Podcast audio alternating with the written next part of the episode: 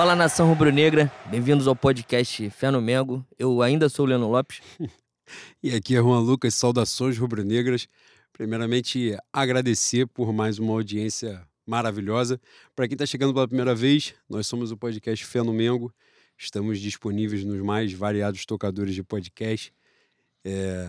Caralho, possível, deu não é. Spotify, só de cara, eu tenho que botar um roteiro aqui, porque eu falo olhando para a bateria, olhando para as paredes, aí eu vou me embolando. E tem o, o, o adicional também, que faz pouco tempo que a gente tá fazendo essa porra. É, exatamente. Só Tem tem só quatro anos. quase 100 programas só. Mas estamos disponíveis nos mais variados tocadores de podcast, Spotify, SoundCloud, Cashbox, Google Podcast, Deezer e muitos outros. Nas redes sociais do Twitter. Mas quando tu emplaca também, tu é diferente, mano. É gênio, é gênio. É igual oração, mano. Faz prece de carta assim, reza direto, pega no embalo. Porra, calma aí, cara. No, nas redes sociais, no Twitter, arroba Mengo, underline fé, no Instagram, arroba pod, underline fé no Mengo. Cara, a gente é tão profissional que dia desse a gente, a gente parou um dia, assim, teve um, um, um surto, né? um, um episódio mediúnico.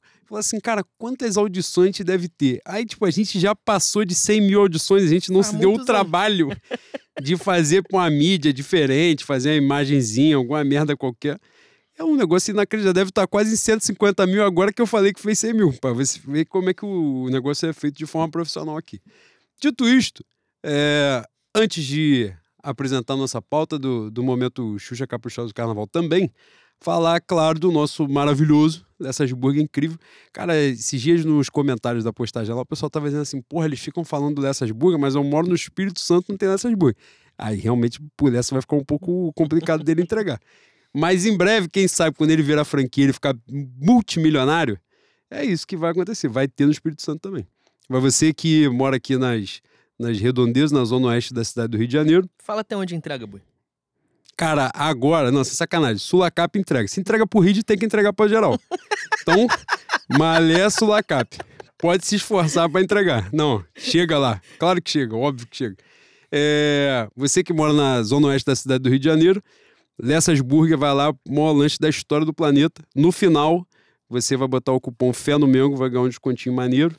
E coisa maravilhosa. Lessa que no último programa estava aqui, trouxe 432 hambúrguer aqui com molho, cara. Foi um negócio um pouco complicado. E pra- espero que faça pelo menos de dois em dois meses. É, exatamente. Esse regabof. Espero que ele tenha se sentido à vontade para poder voltar aqui. Dito isto, boi, o momento Xuxa Caprichosa do Carnaval vai começar por você. Que você tinha separado aqui. Que nós ganhamos mimos, boi. Foi mesmo? Cara, você. Quem não chora não mama, né? É, você me É isso. indicou garrafas de Domé na gravação. E agora a gente tem simplesmente cinco garrafas pra gente tomar. A gente vai aguentar? É evidente que a gente vai aguentar. Se não servir pra gente, vai servir pro eixo da gente, vai se qualquer. É, A gente vai arranjar, a gente vai arranjar um, uma utilidade pro Domecq. É ruim, é ruim da gente não beber essa Tu aguentou. Paulo Souza, não vai aguentar garrafa de É Domecq. ruim, é Pô, ruim. pelo amor de Deus. Vai mandar um beijo pro primeiro. Caralho. Aqui. Primeiro pro o meu querido Iago, que a, a arroba dele é é arroba punk tropical.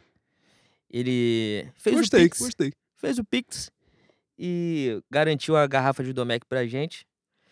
Iago, eu não comprei, aliás, não comprei nem a sua e nem a do do Vinícius ainda, porque o, o dono do depósito que a gente compra, ele resolveu ser deputado, né? Está em campanha. Hoje eu fui comprar e estava fechado. Ou seja, ele me tirou o meu sagrado direito de aplacar a sobriedade com o Domecq. E quer seu voto. E já não vai ter mais meu voto. É, Ele, não sei como ele arranjou meu número. Ou seja, né, Boi?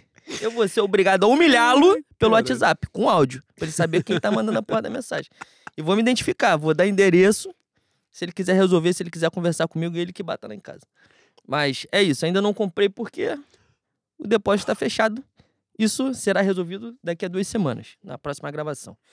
E o, o outro beijo, e. Cara, o, o que o Ricardo fez é sacanagem. O Ricardo veio no estúdio, ligou pro Renan e trouxe a garrafa pro estúdio na nossa ausência. Ou seja, alguma coisa a gente tem que fazer pelo Ricardo. Nem que seja a foto da- do, do episódio, alguma coisa tem que ser feita. Porque não é que passar Pix seja pouco, mas ninguém vai entregar. Entendeu? Então, a gente vai ter que dar uma babada diferente aí no Ricardo. Ah, isso aí, pô, pelo amor de Deus. Já atura o Ride, porra. Não vou aturar o Ricardo, que trouxe um Domecq aqui. Obrigado, Querido, Ricardo. Valeu. hein? Muito obrigado.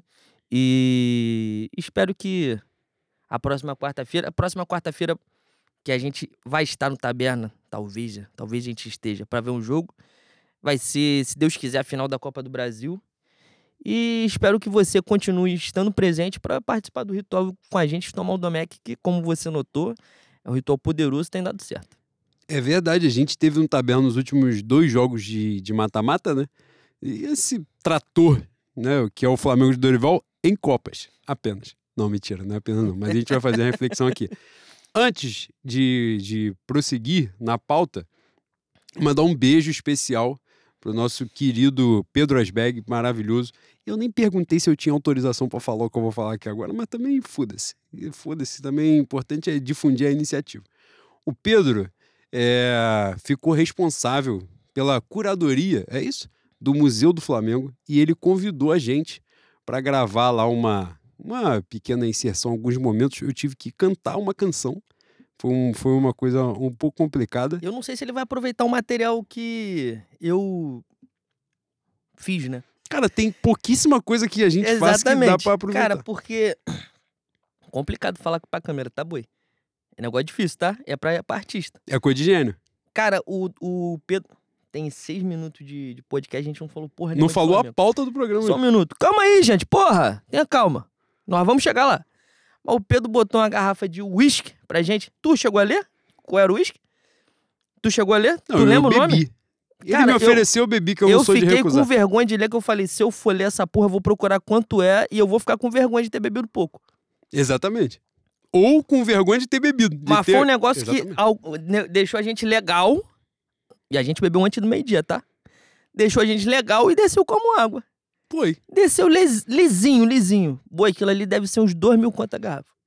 Mas não fui eu que paguei. Aí, tá vendo? Ou Exatamente. seja, mais um motivo pra gente mandar um, um três exatamente. beijos pro Pedro. Muito obrigado, Pedro, pelo convite, pela moral. Pô, e depois ele agradeceu a nossa presença. Pô, tá de sacanagem. Eu vou recusar. Ah, não, não vou gravar não, porque eu não tô afim. Agradeceu depois da demais. gente estragar a porra dele. Exatamente. Depois de dar um trabalho pra ele gravar 10 minutos, que ele vai aproveitar 10 segundos só, que deu, foi o que sobrou de lá. Pedro, muito obrigado, tá? Um beijo imenso pra você. Valeu mesmo. E você sabe que em breve estará, estará presente neste humilde programa. Ô, Boi, Boi, é, vai começar a apresentar a pauta agora? Não, antes de apresentar a pauta, eu ofereci o programa, claro. Hoje Ai, a gente certo. teve né, essa triste notícia de que o lendário Denir, né, o funcionário com 40 anos de Flamengo, o cara que simplesmente viu todos os Flamengo que, que interessam mesmo na vida, ele estava dentro. Ele viu de dentro. Coisa incrível. Né, uma, uma entidade rubro-negra que foi diagnosticado com um coágulo né, no, no cérebro, não é isso, Boi? Cara, É, um tumor no cérebro, é, né? Exatamente.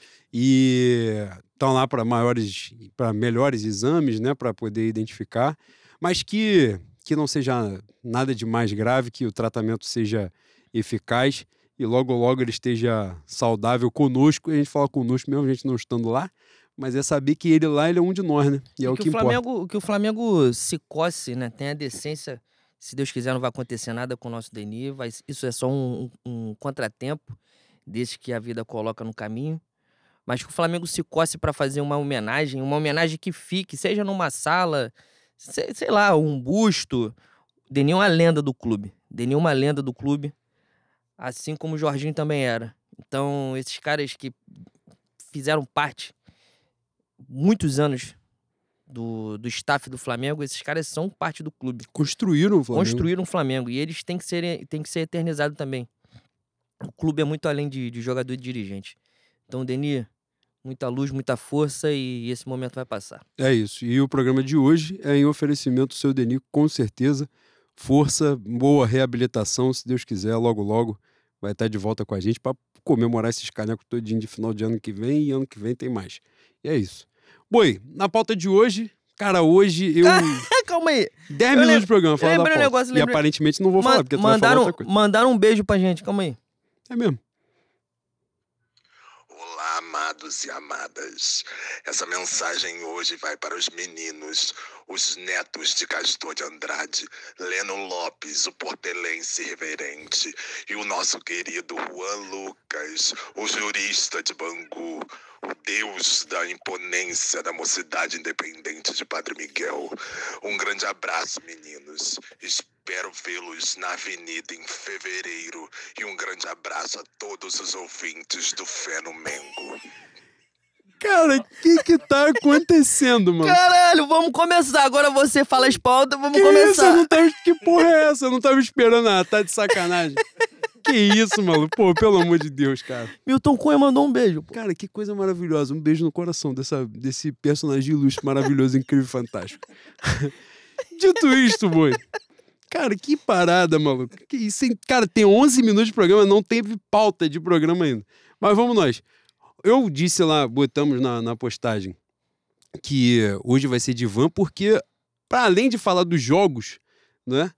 Algumas situações estão circulando nas redes sociais, alguns debates que. um pouco bélicos, boi, um pouco agressivos Pouco beijo. de, de visões distintas e a gente vai né, acrescentar ou não a esse debate aqui, mas vamos, vamos botar em pauta com certeza. Falaremos do Campeonato Brasileiro, né, a vitória sobre o Botafogo no, no Clássico, o empate contra o Ceará ontem, perdão de Fúria mais uma vez, estratégia de Dorival, que agora ficou escancarada de poupar jogador privilegiando as Copas, sequência dos jogos. Falaremos da Libertadores, esse magnânimo, essa potência continental que é o Clube de Regatas do Flamengo, que deu uma coça no Vélez, que, que botou aquele gramado pior do que o gramado do campo do Quiruá, no campo do Fazenda, e não adiantou, porque a gente já é acostumado a jogar gramado ruim, que a gente, criado no Maracanã, no Mário Filho, naquela merda, aquele campo de terra, e a gente foi e sacolou os caras.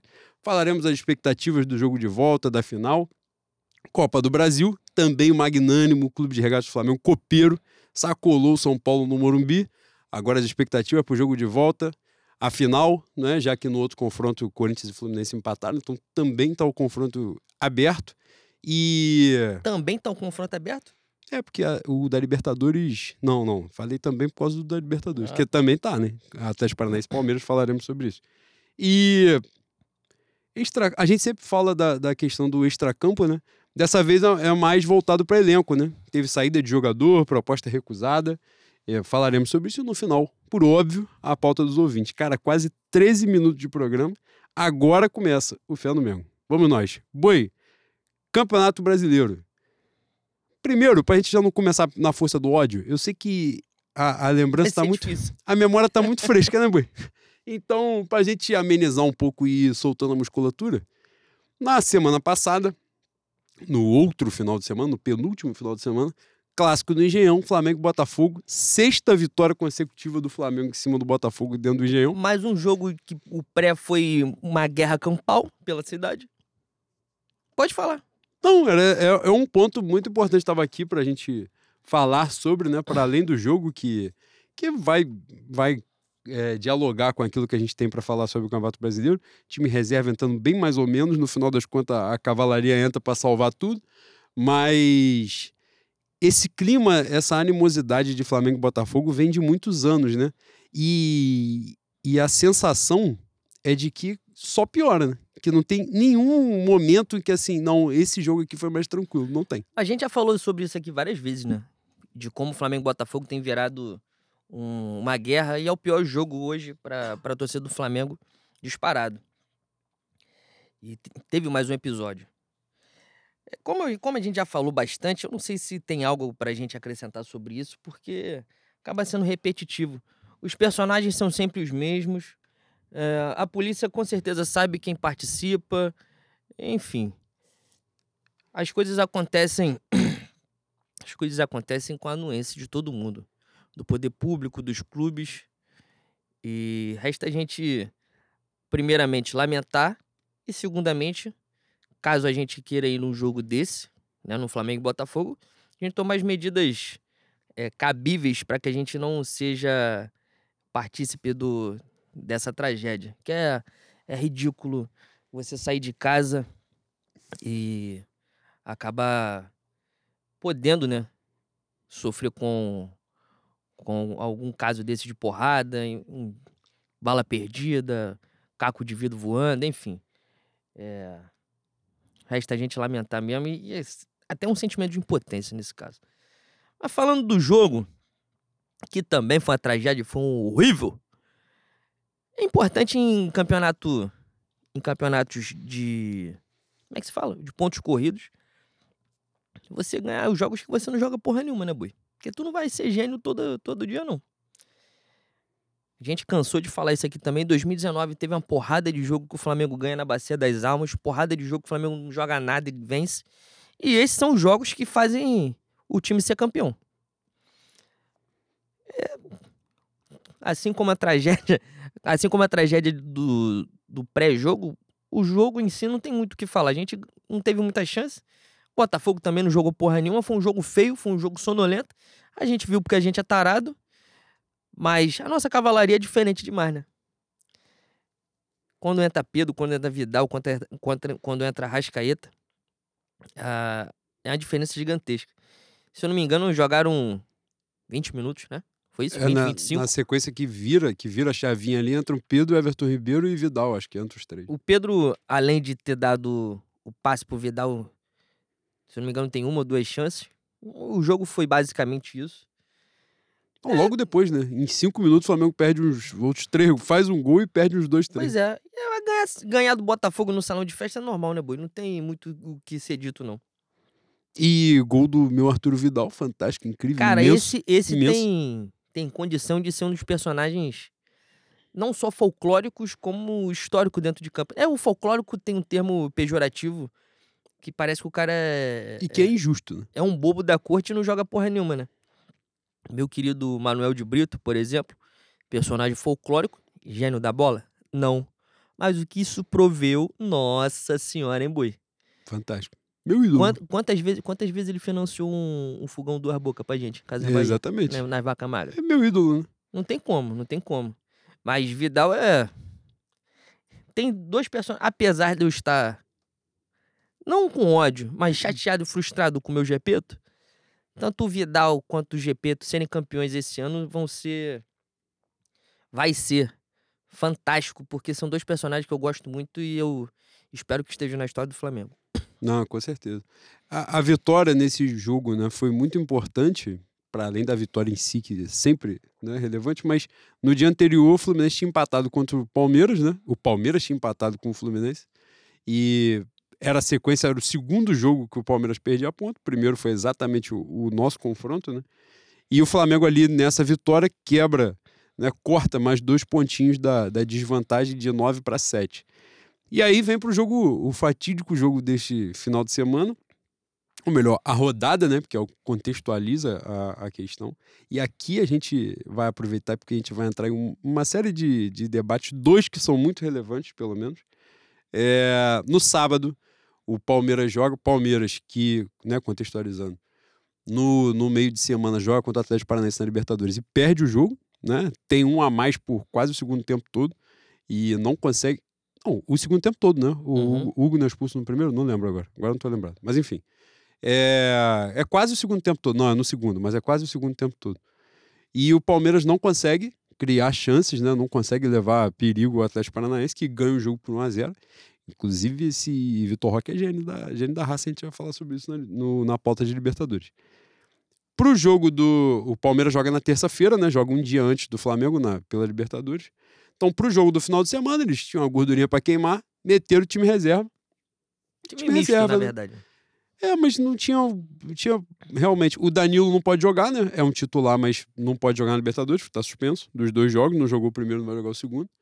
É, acho que joga o Scarpa, né? Que eu acho que não, não tinha. Não, tinha voltado no outro jogo, mas tinha ficado fora um tempo. E, enfim. E o Palmeiras bota o time reserva, o Bragantino, o Red Bull Bragantino abre 2 a 0 concede o empate, né? Mas pelo menos o Palmeiras tinha perdido pontos de novo. Né? O terceiro empate consecutivo no Sete Campeonato empates Brasileiro. porque o Theo Benjamin não ensinou o goleiro dele a agarrar com as mãos, né? Aparentemente o goleiro Cleiton não tem essa informação. Ele só, e ele só, o Theo só passa a apostila pra ele no jogo do Flamengo. Inclusive, tá de sacanagem. Pois é, pois é. E é o único jogo que você pode usar as mãos é esse. Boi, eu man... Não. Pô, não, pelo Vou falar de assim. Não, pelo amor de Deus. O- Ele não respondeu, ele não respondeu. Aí eu mandei assim pra ele. Bragantino e São Paulo. teu goleiro tá sabendo que pode usar as mãos? Que ele tentou se matar. E nos dois gols do São Paulo ele tentou se matar. Ele meteu a cara, meteu o saco e deixou o braço. Ah, foda-se. Deixou o braço, foda-se, boi. É, super Deixou chance, pra lá. Luciano Huck, super chance. Falei, que porra é essa? E este filho de puta fez de novo. Fez de novo agora contra o Palmeiras. Cara, era, acho que foi o último lance do primeiro tempo. Pô, né? ele tá tão desacostumado a usar o braço que ele fez aquela merda saindo, saindo do, do gol. E aí, bola aérea. é, foi um negócio assim: o, o Bragantino consegue fazer o 2 a 0 Não mereceu fazer 2 a 0 Não mereceu, mas fez, que é o que importa. O Barbieri falou na saída que, pô, a gente não matou o jogo. Pô, ele tá de sacanagem. Foram dois chutes, dois gols. Pelo amor de Deus. Cara, o último lance do primeiro tempo, ele toma um gol ridículo. E aí, pô, o segundo tempo era esperar a morte chegar, né? E foi isso que o Bragantino fez. Esperou a morte chegar, ficou lá aguardando. Por muito pouco o Palmeiras não vira o jogo, que tem a cabeça. Aí o Palmeiras fez o que o Flamengo costuma fazer, botou a cavalaria no segundo tempo. E aí que o Bragantino não viu mais bola, todo mundo ficou desesperado, torcendo pro jogo acabar. O Rony dá uma cabeçada, quase que ele vira o jogo né? Dudu. Que... Não, acho que a cabeçada é o Rony. Eu acho que é o Rony, tenho quase certeza que é o Rony. É... Enfim. Jogo domingo, de manhã, Flamengo e Ceará, Palmeiras vindo do terceiro empate consecutivo. Era a chance, e eu até escrevi sobre isso à noite, que ali era uma mudança sensível do. do, do- poderia ser, né? Uma mudança sensível do campeonato, porque o Flamengo, se ele igualasse em pontos, né?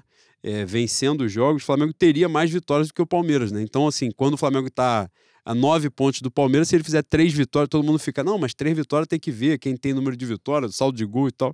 O Flamengo tem mais. Então, se o Flamengo igualasse os nove pontos, o Flamengo ficaria na frente do Palmeiras. Então, cair de nove para sete não fez muita diferença, porque ele tinha que fazer três vitórias a mais do que o Palmeiras mesmo.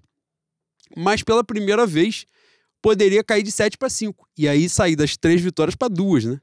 E isso mudaria, né, sensivelmente o campeonato. Faltam 13 rodadas e o Flamengo teria que tirar 5 pontos, né? Ter duas vitórias a mais do que o Palmeiras no campeonato.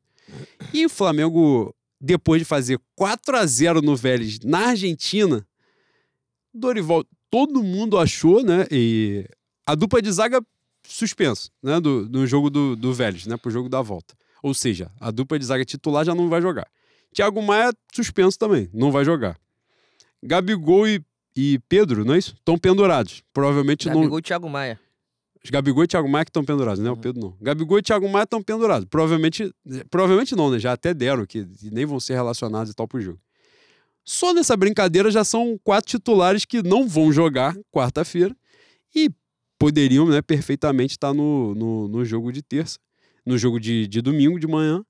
E do nada, Dorival decide que vai botar um time reservaço, inclusive botar dois jogadores titulares pela primeira vez. Tem informação pra ser acrescida nessa, nessa tua dissertação Já mete bronca. que o Vélez, o Vélez entra com o time titular na rodada no final de semana e perde dentro de casa, no Amalfitani com aquele gramado maravilhoso. Oi, é... tem- eu acho que tem duas coisas aí. Primeiro, a gratidão que a gente já expôs, né? Estamos disputando alguma coisa no campeonato. No campeonato não, na temporada por conta do Dorival. A segunda coisa é ele já pode ser criticado, né? Quando eu, quando eu digo que ele já pode ser criticado, eu não estou pedindo a cabeça do Dorival, não. Esse binarismo me dá um ódio muito grande. Ou você ama ou você odeia. Quando você critica é porque você quer a morte do maluco, não é isso? Mas, bicho, o jogo, o jogo no Allianz, ele tinha estratégia de entrar com, com os reserva, com o time B, que estava jogando o campeonato, estava vindo bem, e teve aquela caralhada de justificativa no pré-jogo. Não, mas aí ele joga joga a responsabilidade pro Palmeiras. O Palmeiras estava nove pontos na frente, né? Ele joga a responsabilidade pro Palmeiras, aí está dentro de casa, enfim. Dá a cagada de fazer 1 a 0 Só te interrompendo. E tinha um mata-mata primeiro jogo, os primeiros jogos, né? Logo em seguida. Pois é. Tinha os primeiros jogos em seguida, mas subir pro primeiro tempo com o time B ali deu certo. Show. E tinha justificativa do- dos, dos jogos da semana e dos jogos seguintes. Era pra voltar no intervalo com a cavalaria. 45 minutos os caras aguentam, pô. Não é possível. Não voltou. Segurou 20 minutos de peru dentro do Palmeiras, amassando a gente quando ele chama Everton Ribeiro e Pedro, ou Everton Ribeiro e Gabigol, gol dos caras. Quando entra a cavalaria, o Palmeiras não ataca mais e a gente tem certo domínio, mas também não, não, não leva a grande perigo. Até porque é difícil você entrar 20, né, 20 15 minutos para jogar, tendo que decidir contra um adversário forte como o Palmeiras, os caras já, já quentes. Pra mim, erro do, do Dorival. Só que a rapaziada passou pano. E eu entendi naquele momento. Só que ontem, bicho, todo respeito, 4 a 0 na Argentina. Uma surra que nenhum time argentino levou dentro de casa no mata-mata na história da Libertadores. Os caras jogaram com o time titular no Campeonato Argentino no final de semana. E esse papo de, ah, mas eles estão na zona de rebaixamento. O rebaixamento na Argentina funciona de uma, de uma maneira completamente diferente daqui. Se eu não me engano, é média do, dos dois últimos campeonatos. Eu não, nem sei se realmente três, eles estão. Nos três? É. Não sei nem se eles realmente estão na zona de rebaixamento, porque depende dos, outros- do- dos outros dois campeonatos. Então, não tinha motivo pro Flamengo entrar com o time B, porra. Não tinha. Ah, mas estava dando certo. Foi- Irmão, era pra cortar pra cinco pontos. Uma diferença que, como você muito bem falou, a gente não precisa passar. E tem outra coisa. Tem outra coisa. Faltam 13 rodadas agora, né? Pro Palmeiras faltam 10. A gente precisa de três rodadas pra passar os caras. Então, não tem como, não tem como tirar a responsabilidade do Dorival nesse quesito. Ele botou a gente no campeonato. A gente está disputando os- as três frentes por culpa dele, por conta dele. O que ele fez com os dois times não é fácil. Não é, ah, mas os jogadores são fantásticos, são muito acima da média. Sim, são. Mas um exemplo disso é ele botou Pedro e Gabigol para jogar junto, sendo que muita gente falou que era impossível. Fez um time B jogar com características diferentes do time titular e jogar bem, se impor várias vezes. Mas, bicho, chegou um momento do, do campeonato que ele construiu, né, na Libertadores, que você tinha que usar os titulares pra, porra, bicho, a capacidade, a, a oportunidade, a oportunidade de você ter a real, a real tríplice coroa, que é brasileiro, Libertadores e Copa do Brasil, tem que ser aproveitada, irmão. Tem que ser aproveitado. Se o time B ou o time misto tem capacidade de jogar o Campeonato Brasileiro, de fazer frente, por que, que esse time misto não tem capacidade ou condição de jogar 45 minutos da Libertadores no segundo jogo depois de um 4 a 0 no Maracanã? Por quê? Nem os caras vão vir com o titular. Tu acha que os argentinos vão botar o time titular aqui no Maracanã pra quê? Eu fiquei muito puto, mano. Muito puto. Muito puto. Para além da palhaçada do Gabigol, que foi expulso merecidamente, isso aí é outra pauta, a gente pode falar. É, a Rascaeta foi. Foi poupado por quê? Tava machucado. Tinha sentido uma, uma lesão mesmo. E, mas parece até que vai, que vai pro jogo quarta-feira. Tem outro ponto em cima da escalação dele. Cara, ele entra com meio campo que nunca jogou junto e entra com dois jogadores que. O, o Pulgar tinha jogado poucos minutos, Varela não tinha entrado ainda. Sabe qual é? Uma, uma porrada de decisão merda assim que pra mim foi inexplicável. Pra mim foi inexplicável. Primeiro, a ausência dos titulares. Segundo, já que decidiu botar o time B, botar Vitor Hugo, Pulga e Diego no meio campo. O Flamengo não teve meio campo no primeiro tempo. Nenhum. Nenhum. Eu, eu fico receoso de bater no Diego, porque já tem muita gente dando porrada, né? Só que tá foda, né, boi? Jogar com ele é jogar com menos um. Embora a última partida que ele, que ele entrou, não me lembro qual, Botafogo. foi Botafogo. O primeiro tempo dele foi murchoso, o segundo, o segundo tempo foi até, até aceitável. Mas é jogador em atividade, cara. Não tem mais condição de entrar. Eu- E eu, não sei por que entra. Enfim. é, eu fiquei tão puto com o resultado de ontem que eu cheguei a cogitar vender o meu ingresso de quarta-feira. Eu pensei. Falei, vou cambistar. Foda-se. Vou pedir 500 conto nesse ingresso. Mas rescricionei. Depois de uma soneca da tarde, Gostosa. gostosa. Nessa, nesse frio europeu. Pois aí, está falei, no Rio de Janeiro. eu vou. Mas eu fiquei muito puto. Muito puto. Eu usei um termo no, no Twitter. E o Euclides, quando o Euclides retuita, aí que puta que pariu, aí vem todo tipo de merda, né? E tem gente pra caralho que acompanha ele, e aí você abre as portas do, do inferno, né, boi? A tampa do bueiro. Ah, vem todo tipo de baal, de, porra, muita gente morfética. É mesmo? Vem. E eu falei que o Dorival... não- Espíritos de baixa vibração. Muito, muito. Porra, uma. Boa, a egrégora umbralina satânica. Deus me livre. Mas. Eu falei que o, o Gabigol, falei que o Dorival. Ele não ter casca, né? não, não está acostumado a disputar campeonatos com times que disputam lá no alto, cobrou um preço alto. E eu até repeti palavra, coisa que eu não gosto. Mas pra se comunicar, boi, pra passar a mensagem. Pois é. É, Na verdade, foi só a força do ódio mesmo. Meu pai adora esse termo também, força do ódio. Mas é bonito. E, e as pessoas acharam que eu estava pedindo a cabeça do Dorival. Acharam que eu odiava o Dorival. Eu sou capaz de escrever essa porra e 30 minutos depois falar em Dorivalismo, em gepetismo, De vô. Chama de, de- vô. chamar ele de vô, Exato. perguntar se ele não quer mandar mensagem pra mim em, em vídeo. Mas ele tem que ser criticado, porra. Assim como o Gabigol tem que ser criticado, gratidão é uma coisa e o cara ser responsabilidade, responsabilizado e criticado pelos erros é outra. E elas podem coexistir. Não sei se vocês estão sabendo, não sei se vocês estão cientes. Talvez eu este- esteja contando aqui uma descoberta científica fantástica. Talvez eu esteja merecendo o Nobel. É Mas mesmo. essas, essas coisas podem coexistir. E as pessoas não sabem. Boi, era pra ter cortado a diferença em um ponto. Como é que, o- como é que o Dorival não, não- pode ser responsabilizado pelo brasileiro, porra?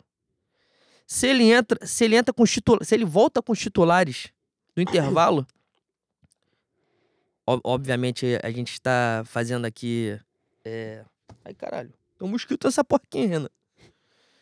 Obviamente a gente está fazendo hipóteses aqui, mas se ele volta do intervalo lá no Allianz com titular, não perdia.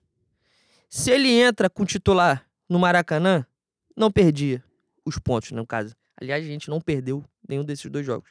Perdemos pontos. Mas ganhava no Allianz, ganhava no Maracanã, a diferença estaria de um ponto hoje. Um ponto. Porra, o Palmeiras não ia se cagar todo? É óbvio. É óbvio. Pelo menos um empate. Um empate que eles empatassem lá, a gente ganhava aqui, era o tropelo. Não, não pegava mais. Ele tem que ser responsabilizado, pô. Ah, mas o Paulo Souza, sim. Todo mundo sabe da, da conta prejudicial que foi permitir que o, o Paulo Souza ficasse tanto tempo no Flamengo depois da final do Carioca. Só que chegou o ponto da temporada que os erros do Dorival contam também, irmão. Então, tem que ser responsabilizado. Mas, novamente, se Deus quiser, será tetracampeão da Copa do Brasil, tricampeão da América, vai sacudir o Real Madrid na final do Mundial, vai ser bicampeão do mundo e a gente vai tatuar a cara do Gepeto e os bonecos dele em 2022. Cara, é, quando eu falei a, a parte do divã, é porque um desses, né? Por duas pautas em especial. A primeira era essa do, é essa do Dorival, que, que a gente vai prosseguir aqui. E também falar da questão do Gabigol, porque ontem foi outro tema controverso, né? Não dizer polêmico, não, porque é uma palavra que já se transformou muito bosta. É, mas o controverso. Tem algumas opiniões e, e com algum fundamento, né? E, e a chave é que, tanto na questão do Dorival quanto na parte do Gabigol, claro, você vai ter as exceções, né? Que você, as quais você vai se resguardar, mas é, são opiniões, são posições que elas coexistem. Eu não consigo vê-las como excludente, não. Por exemplo, primeiro sobre o Dorival. Quando você está falando da questão da, da responsabilização, que não é pedir a cabeça, isso é óbvio, é evidente. É, Ah, mas depois de 2018 a gente tem que, né? Claro, tem que, tem que defender o óbvio. Tem que fazer com massinha, com giz de cera para poder compreender. Mas porra, é, é aquilo. Você falou muito bem. Um problema que o próprio Dorival criou, né? Quando o Dorival chega, e é importante contextualizar isso. O Flamengo estava em 14º lugar, a 14 pontos do Palmeiras. 14 pontos do Palmeiras. Então, o Flamengo, veja bem, não era o Flamengo a 14 pontos do Palmeiras em quarto lugar no campeonato. Ele estava em 14 no campeonato. Agora o Flamengo está em segundo, a 7 pontos. Então, isso é um mérito dele. Teve alguém assim, pô, mas quem contou ponto de rebaixamento também estava viajando. Cara, não é viajando, não. Porque a dinâmica, a gente falou sobre isso aqui. A dinâmica do rebaixamento para time grande, né? Tem um gigantesco que não cai? Sim. Mas a dinâmica é diferente. É diferente o Cuiabá brigar para não cair na penúltima rodada e o Flamengo, né? Vou falar agora de times que já caíram, que times menores. Grêmio, Vasco, Botafogo. Quando você chega na reta final brigando para não cair, pesa, pô. O peso é diferente, a pressão é outra, tem torcida, tem amasso de torcedor próximo, tem ameaça, tem isso, tem aquilo. E normalmente isso passa para dentro do campo de uma forma a desesperar o, o rendimento. Então, assim, é uma parada para se preocupar. O Grêmio, cara, não é. Não estou equiparando as situações, mas o Grêmio era mesmo. Isso não é um exagero. No campeonato de 2021, o Grêmio foi apontado como um dos favoritos ao título, porque o Grêmio tinha uma porrada de nome grande. Nome, tinha Douglas no início do campeonato, né? Douglas Costa, Rafinha, uma porrada de nome grande, Jeromel, Kahneman, né? Fora a base que eles já tinham, os bons jogadores.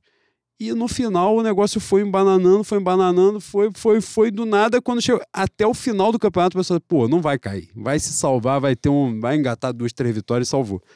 Não salvou, caiu, foi até a última rodada, chegou na última rodada e caiu. Então, assim, era uma preocupação razoável, mesmo, de fato. E o Paulo Souza, posso cometer um equívoco aqui, mas acho que não. De 30 pontos que o Flamengo disputou, o Flamengo ganhou 12.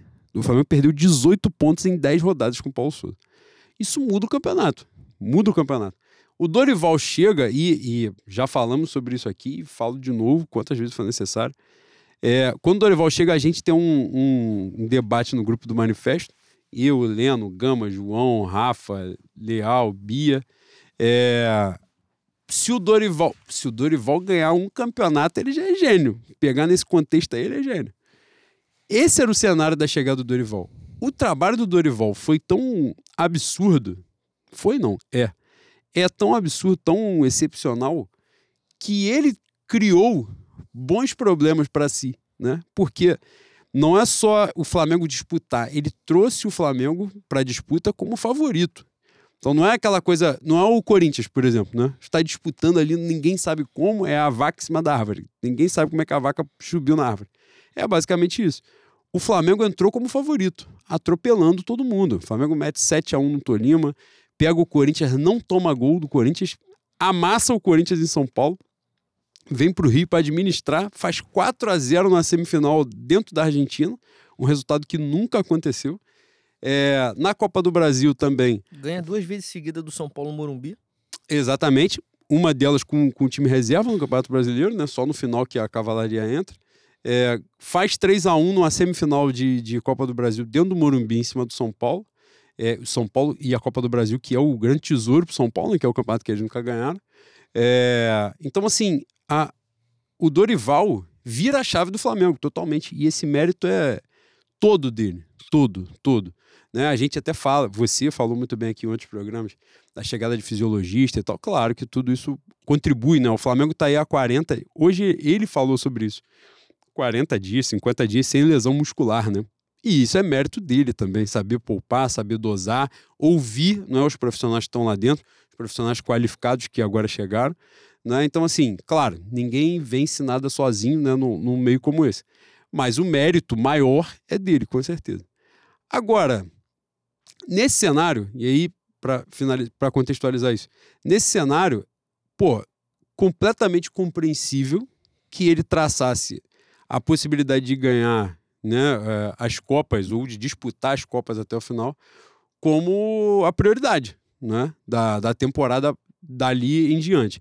E no Campeonato Brasileiro, pelo menos garantir um G4, o Flamengo tem investimento para isso.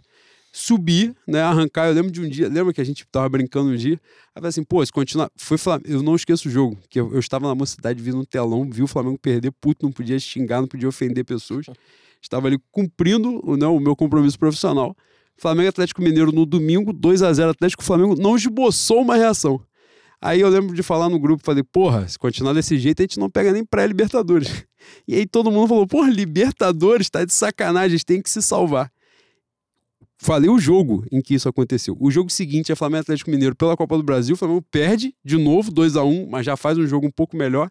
E dali em diante começa a virada de chave não é? Que, que muda tudo. que muda o cenário todo. E isso é um mérito dele. Fundamental que ele tenha traçado essa estratégia né, de ganhar as Copas, só que, e aí que está dito tudo isto, né? Eu acho que as coisas, eu acho que o grande pecado dele é, foi ser um pouco, um pouco não, muito inflexível na estratégia. Porque assim, uma coisa é ele traçar essa estratégia com o Palmeiras 300 pontos na frente do Flamengo.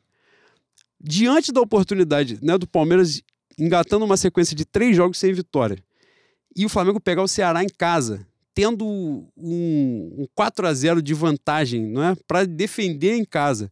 É, como você muito bem falou, pô, se o time reserva jogou no Morumbi e ganhou, né, do São Paulo, é, jogou contra o Atlético Paranaense e ganhou, jogou contra o Botafogo, jogou outros jogos e ganhou. Porra, por que, que esse time não pode jogar um jogo que já tá 4 a 0 pra gente e ganhar de novo? Né? Não é só segurar a vantagem ou, ou tentar não tomar quatro de desvantagem. Não é isso. É ganhar de novo, velho. Têm totais condições de fazer isso. Por que, que esse time não pode ser preparado para jogar na quarta e o time titular que não vai jogar no meio de semana, não é? Entrar com força máxima para nem que seja para fazer o resultado em 45 minutos e depois poupar os jogadores. E aí ele foi absurdamente inflexível nessa estratégia dele. Né? Importante ponderar. Mesma coisa, também faca de dois gumes. Se esse time reserva ganhou no Morumbi, ganhou o Atlético Paranaense, fez uma porrada de resultado bom, engatou acho que cinco ou seis vitórias consecutivas com o time reserva. Porra, esse time não pode ganhar o Ceará dentro de casa? Pode. Tem fundamento. Ele pode também acreditar na parada e tem fundamento. É, fez por merecer a vitória? Fez. O Flam... Eu acho, inclusive, posso cometer um equívoco aqui, mas eu acho que o Flamengo jogou bem melhor contra o Ceará do que contra o Botafogo. Criou mais uhum. chances do que contra o Botafogo. Porra, só bola na trave teve Cebolinha, teve Vidal, teve uma cabeçada do Davi Luiz. O goleiro do Ceará agarrou pra caceta. A bola colocada do Pedro que ele foi catar, uma cabeçada do Davi Luiz, enfim. O Flamengo criou muitas chances, na que o Ceará criou, o Ceará meteu gol. É, fatalidade também acontece. Só que se eu acho que se a fatalidade acontece, se a gente empata o jogo com ele entrando com os titulares 45 minutos, pelo menos ele tira o peso de cima dele. E eu acho que ali ele trouxe uma pressão muito grande para ele, do tipo, porra, é isso que eu vou fazer e pronto, acabou. Então, assim, é claro que também, porra, é, é importante, e aí também para te passar a palavra para a gente continuar nesse debate, mas é importante também ter a cautela, você bate muito nessa tecla, né? Que a torcida deu uma despirocada, né? Deu nessa, nessa questão megalomaníaca, assim, que é uma parada que, porra, vagabundo, tá chamando a Copa do Brasil, parece que tá jogando Copa Mickey, pô. Copa Nike. Fox Kids. É, pelo amor de Deus, né? Mas nesse contexto, boi, porra, a gente tá disputando e é o franco favorito dos, das duas Copas. E é mesmo, e acho que não tem que, não tem que ter medo de, de falar isso, não. Bicho, o Palmeiras se apresenta como. Ele, ele se apresenta como um azarão contra o Flamengo, pô. Isso é um negócio surreal. E o Flamengo tem que saber jogar com essa responsa. Não, não tem jeito, não tem jeito. A gente tenta, né? Não, favoritos são vocês, ganharam duas. O cara tenta jogar pros caras e fala, porra, bicho, não, a gente é favorito mesmo. A gente. E outra, e só perdemos para eles mesmo porque o time entrou todo fodido, entrou todo mundo sem condição de jogar e um animal escorregou e deu a bola para vocês fazerem o gol. Tinha um enviado do Cramulhão lá no. Essa é a verdade. Então, assim, nesse contexto, é... para te passar a palavra a gente também não pode, porra, porque a gente não tá disputando o brasileiro diretão, a gente, porra, a temporada vai ser um fracasso, vai ser isso, vai ser aquilo. Não é esse ponto. Mas ali eu acho que, de alguma forma, ele trouxe um peso que é assim, pô, irmão, agora você vai ter que amassar no mata-mata. Você não tem opção, né, de, de não amassar, porque ele criou esse problema, né? Ele tá protegendo dele, né, boi? Ele é um cara que não tem título de expressão. Eu não lembro de um grande título do, do Dorival. Qual foi? Não, o maior é a Copa do Brasil, com o Neymar e Ganso. Pois é. Ele não tem um grande título de expressão, pode ser bicampeão da Copa do Brasil, só que, porra, ele tá dois jogos de, um, de uma Libertadores e, na verdade, na verdade, ele está a um título de uma provável renovação de contrato com o Flamengo em 2023, né? Então ele tá olhando o rabo dele. E eu entendo essa escolha de ontem como uma priorização pelo rabo dele. Porque a lógica não existe, boi. Ah, não. Como é que o. o... Eu ia falar. O nosso amigo no grupo botou hoje que ele usa uma frase. Entre o céu e o inferno tem dois palmas, porra dessa. É porque ele falou isso, ele teve no Charla Podcast, né, hoje, e ele falou isso 300 vezes no, no programa. Pois é. Então, bicho, se os dois palmos do céu e inferno for um 4x0 e, e os caras reverterem aqui dentro do Maracanã, vai ser. O inferno vai chegar a menos de dois palmos. Vocês não vão sair do Maracanã. Mas caralho, não vai perder, porra. Não vai. E, e ele sabe que não tem, não tem motivo do Flamengo entrar com o time reserva no domingo, a não ser que ele esteja visando ser campeão das duas Copas. Joga um peso absurdo pra cima, pra cima dele. É, um, um- é uma escolha pro Flamengo como instituição idiota, porque uma é uma final única. Final única, por mais que nós sejamos o time mais forte, por mais que o nosso elenco seja muito melhor do que o do outro finalista, o Atlético Paranaense. Tô dando furo da reportagem aqui. Tô dando- Mediúnico. Ah, acabei de receber, acabei de ser cavalo da espiritualidade, da espiritualidade maior. Vocês já começam a fazer aí. Já começam a olhar. Como é que vai Aquele- marcar o Vitor Roque? Não, é, jogador por jogador da ESPN. Que no vai final. dar 9x2 pro Palmeiras Atlético. amanhã. Amanhã vai dar Palmeiras. Aí o Atlético ganha o jogo. Vitor Ah, Roque, 1x0. Exatamente. Gênio. Mas, boi, não tem, não tem justificativa, não tem lógica nenhuma. Pra mim, ele tá, tá olhando o rabo dele, tá querendo a renovação, que é justo também. Mas pro Flamengo não, não tem, não faz sentido, porque isso já foi debatido 200 vezes pela, pelas mesas redondas afora aí. Um time, um time estruturado, um time forte, como o Flamengo, o campeonato que o Flamengo vai sobrar e que essa diferença, que essa diferença vai ser vista é um campeonato de pontos corridos. É um campeonato de, de tiro longo, né? As copas de tiro curto pode acontecer qualquer coisa, mano. Pode acontecer qualquer coisa. O Flamengo e São Paulo, o Flamengo vai passar do São Paulo? Vai. Vai. E digo mais, se o São Paulo vier todo arreganhado como o Rogério Senna tá jogando os últimos jogos aí, vai ser coisa feia, tá? Eu acho que ele. Eu acho diante dessa. A gente vai falar melhor na, na É, Copa do Brasil. Mas né? enfim. É... Pra instituição, pro clube, é uma decisão idiota. Idiota. Como eu falei, o Flamengo podia estar a um ponto do Palmeiras. E o Flamengo a um ponto do Palmeiras, o Palmeiras ia se cagar todo. Todo. Porque já começa a pressão. Aliás, se vocês quiserem surfar na internet, como dizem, como diziam os fenícios, e chegarem até a Porco TT, vocês vão ver que os caras já estão desesperados, pô. Mandando a Leila tomar no cu, pedindo a cabeça da Leila. Tem uns mais exaltados pedindo a cabeça do querido Abel Ferreira. Porque isso é o Palmeiras, mano. Porque isso sempre foi o Palmeiras. O Palmeirense se contenta com, só com a Libertadores. E olha lá. E, e é um cenário de Mas hostilidade. eu vou pontuar aqui que eu me contento só com a Libertadores também. Se, se eu puder ganhar só a Libertadores esse ano, eu tô feliz pra caralho. Ah, eu fui criado, eu fui criado com pouco, né? Porra, se eu ganhar só a Se eu ganhar só a Copa do Brasil, eu já vou lamber os beijos pra caralho. Eu vou ficar muito feliz. Exatamente. Então, pra, pra te passar a palavra e, e pra gente dar continuidade, eu acho que não é nenhuma escolha, escolha burra, porque ele pesou tudo. Ele não tá de inocente. O resto é firula, né, boy? É groselha. E de groselha e bobice a gente entende, né? Que a gente faz isso aqui há quatro anos. Exatamente. Não, eu, eu acho que, na verdade, acho não. É, é, ficou evidente, ele, ele escancarou. Ah, só um complemento. Diga, claro. O Dorival ganhando as duas Copas, pra mim, ele cons- consegue o sagrado direito, o divino dever de dar continuidade ao trabalho de, em 2023 do Flamengo. Pra, pra mim, o Flamengo não precisa ir atrás de gringo, pra mim, o Flamengo não precisa ir atrás de, de quem habla, de quem speak. Morou? Acho que não teria nem, nem cabimento, Pois né? é, deixa o velho, mano. Deixa o velho. Essa casca que ele não tem hoje, com uma Libertadores e o bicampeonato da Copa do Brasil, eu espero que ele tenha, né? Ah, muda, né? Muda, não, não tem jeito. Mas é, outras coisas aí, né, que estão envolvidas. Uma que é importante, o, o jogo em si, né, claro, né, contextos diferentes, mas é, um resultado de adversidade, porra, traz um, um balde de água fria, né? O Flamengo vinha numa sequência, não só do Campeonato Brasileiro, mas vem nos mata-matas e no Campeonato Brasileiro ganhando também, né, a exceção do jogo do Palmeiras. É, faz 4 a 0 no Vélez na Argentina no primeiro jogo da Semi na Libertadores. O Flamengo abre as duas, os dois mata-mata fora de casa, né? Ganha 3 a 1 São Paulo, ganha o Vélez de 4 a 0 é, vai encurtando a diferença pro, pro Palmeiras e chega um jogo como esse Ceará em casa e o Flamengo não ganha. Rola um balde de água fria, mas em outros campeonatos que o Flamengo venceu, isso aconteceu também, né? É, 2009 teve Flamengo Barueri, que foi um jogo que o Flamengo vinha de três vitórias muito grandes.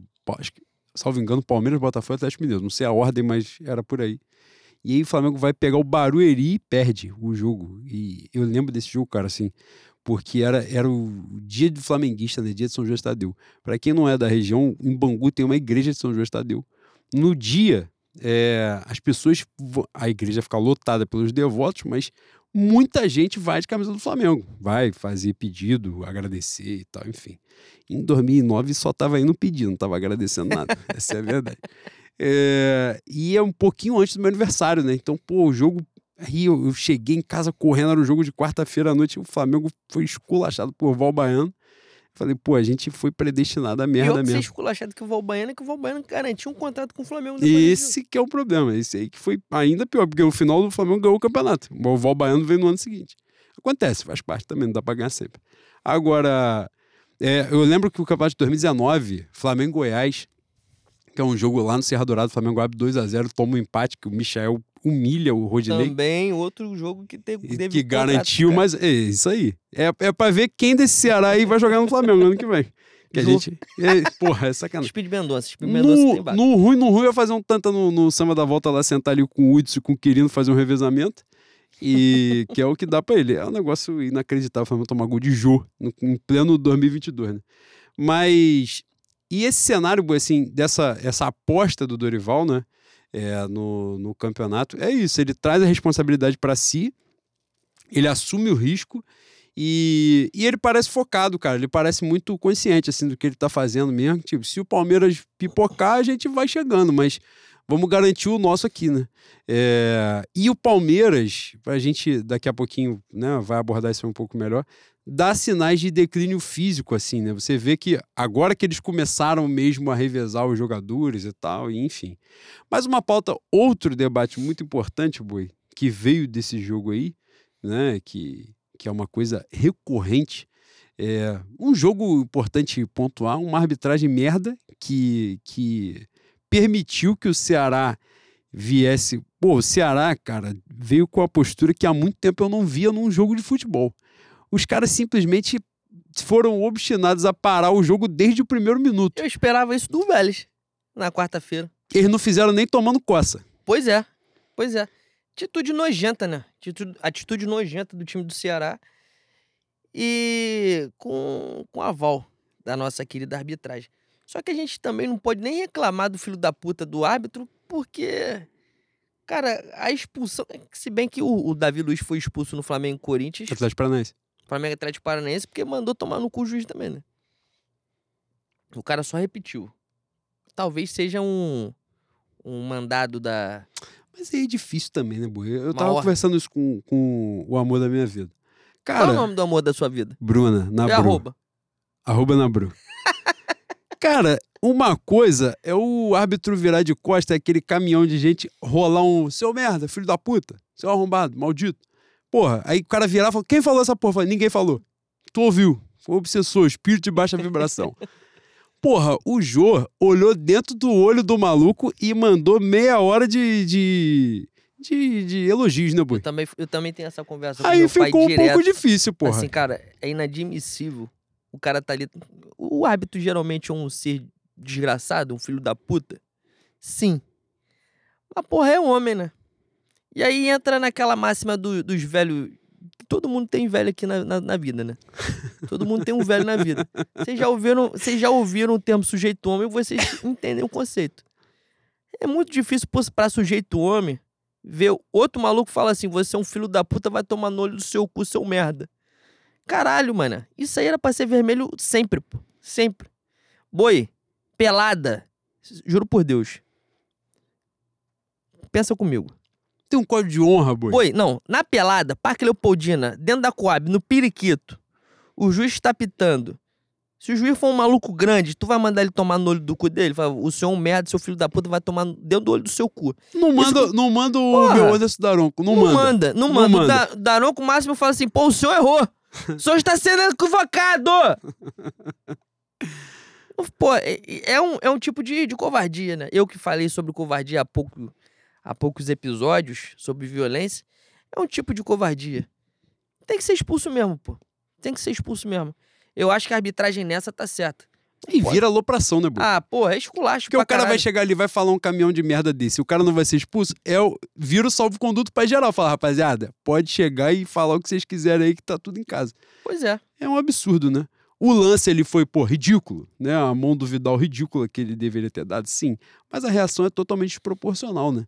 E mas a chave do jogo não é que a arbitragem é, permitiu ah, que o, o Ceará tivesse êxito nessa postura ridícula que eles tiveram de meter a porrada e encebar o jogo inteiro.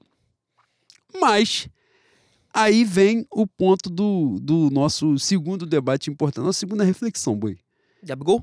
Porra, Gabriel Barbosa. Cara, Gabriel Barbosa tomou um amarelo quando o primeiro tempo tinha acabado. Ele tomou um amarelo porque acabou o primeiro tempo, ele foi falar com a porra do Reclamando juiz. de porra nenhuma. Reclamar sobre nada, não tinha nada pra ele reclamar, tinha que reclamar com a porra do time dele, com o lateral, com o Ayrton Lucas, que tentou dar um chute merda lá na saída de bola, com, com esse bosta que não deveria nem estar no Flamengo, que tá correndo de fralda molhada, fralda cagada atrás do maluco, e esse Varela que tiraram da guerra da Ucrânia pra vir jogar aqui, que ele não conseguiu correr, porque ele não tinha condição de estar em campo ontem e o Dorival botou. E o gol dos caras nasce de um escanteio que o, que o Gabriel pega pra bater inexplicavelmente, Porra. imbecilmente, rápido, sem razão. A gente perde a bola, os caras vêm no contra-ataque. Speed Mendonça dá uma, uma swingada pra cima desse filho da puta chileno que não devia estar aqui. A Exatamente. gente não vai repetir sobre, já Exatamente. falando, não devia estar aqui. Ah, é gênia, craque, é seleção chilena. Que não é também. Irmão, teve uma geração do Chile que jogou pra caralho. O normal do Chile é ter vinho, né? Ter vinho e ter a porra do Andes, dos Andes. É o normal do Chile. E servir de costa pra seleção brasileira e pra Libertadores. Esse é o normal do Chile. Vocês vão ficar babando o chileno agora. Por conta de uma geração, vocês estão de sacanagem. Vocês querem me matar, porra. Vocês não querem que eu passe dos 40 anos. Vou dar continuidade. Porra, filho da puta vem. Não, é gênio, Fiorentina, Galatasaray. Esquece todas as merdas que ele fez, que é craque. Tomou uma swingada do Speed Mendonça, ele foi parar quase em Realengo. Porra, boi. Pelo amor de Deus. Não tinha que. O Gabriel, a gente tava falando do Gabriel, só que acessou uma parte do meu coração. Mas é aqui. importante, é Peço importante. perdão, peço perdão. Mas estou mais leve também. É então foda-se. Não tinha que falar nada, pô. Ele tinha que descer no vestiário xingando todo mundo, bicando porta. Sai na porrada com os companheiros do time dele. Exatamente. Perturbou a porra do árbitro, encheu o saco sem motivo. Se eu não me engano, ele tava reclamando de acréscimo. Que acréscimo? Ele queria mais tempo. Mas tempo pra quê? Irritou pra caralho, meu tempo nojento. O Flamengo não chutou a gol. Tivesse primeiro mais tempo, era capaz da gente tomar um segundo. Porra. Aí, não satisfeito, ele fez aquela merda quando a gente estava precisando ganhar o jogo. Ele bicou a bola. Não, ele tentou chutar a bola no adversário que estava na frente. Só que entre ele e o adversário estava o juiz. Ele bicou o juiz. Porra! E o juiz não botou na súmula. Botou Cara. que o Gabriel chutou a bola em cima do adversário. Boi, o Gabriel, ele mexe com, com paixões, né? Ele mexe com sentimento. Vamos, vamos, vamos trabalhar aqui com vocês, ouvintes, né? Nossos e nossas ouvintes. Você tem a sensação de que você passa o jogo do Flamengo inteiro? Eu tenho. Eu passo o jogo do Flamengo inteiro quando, quando o Gabriel se aproxima de qualquer coisa. Ele se aproxima de uma bandeirinha de escanteio, de uma marcação lateral. Quando ele vira pro juiz, já fala assim: cala a boca, idiota. Cala a boca, seu merda. Porque você sabe o que ele vai fazer. Você sabe o que ele vai fazer, que é tomar cartão. Ele é perseguido? Sim. Mas ele não se ajuda, mano. Ele passou o segundo tempo do jogo ontem. Cara, teve uma bola. Primeiro que ele fez uma. Ele passou o segundo tempo inteiro cavando o segundo, o amarelo, né? A expulsão, que no caso que ele já tinha amarelo que ele tomou, tornamos a dizer, tomou com bola parada. O jogo tinha acabado, estava no intervalo e ele tomou um cartão amarelo. Ele volta pro segundo tempo, encebando tudo que é possível para tomar o segundo amarelo. Tem um lance que ele volta para recompor, que ele faz uma falta completamente estúpida. O Davi Luiz está na sobra do cara, o cara estava correndo sozinho para a bandeirinha de escanteio, ele ia sair com bola e tudo. Ele dá um tronco nas costas do cara. Uma falta burra, idiota, ele bica a bola, ele pula na placa de publicidade, ele começa aquele teatro dele do cacete, já era pra ter tomado o cartão ali. Começa a encebar e depois o cara vem agoniando ele, ele vai e tenta bicar a bola. Porra, gente, com todo respeito, sei que vocês amam o cara, e eu amo demais, é o maior da minha geração, ele é o meu Zico, ele é o meu Zico. Porra, irmão, vai falar que ele, ele tomou um amarelo porque ele quis bater a falta rápido. Vocês vão me agoniar, vocês vão me deixar maluco. Guarda essa defesa pra quando ele fizer uma merda maior, eu espero que ele não faça depois do que ele fez ontem. Pô, pelo amor de Deus, claro que não foi isso. Ele passa o jogo inteiro reclamando de absolutamente tudo, de lateral, da porra toda. Os caras metem a porrada nele? Metem. Irmão, já viu o Arrascaeta jogando? Os caras lambem o Arrascaeta na porrada o jogo inteiro.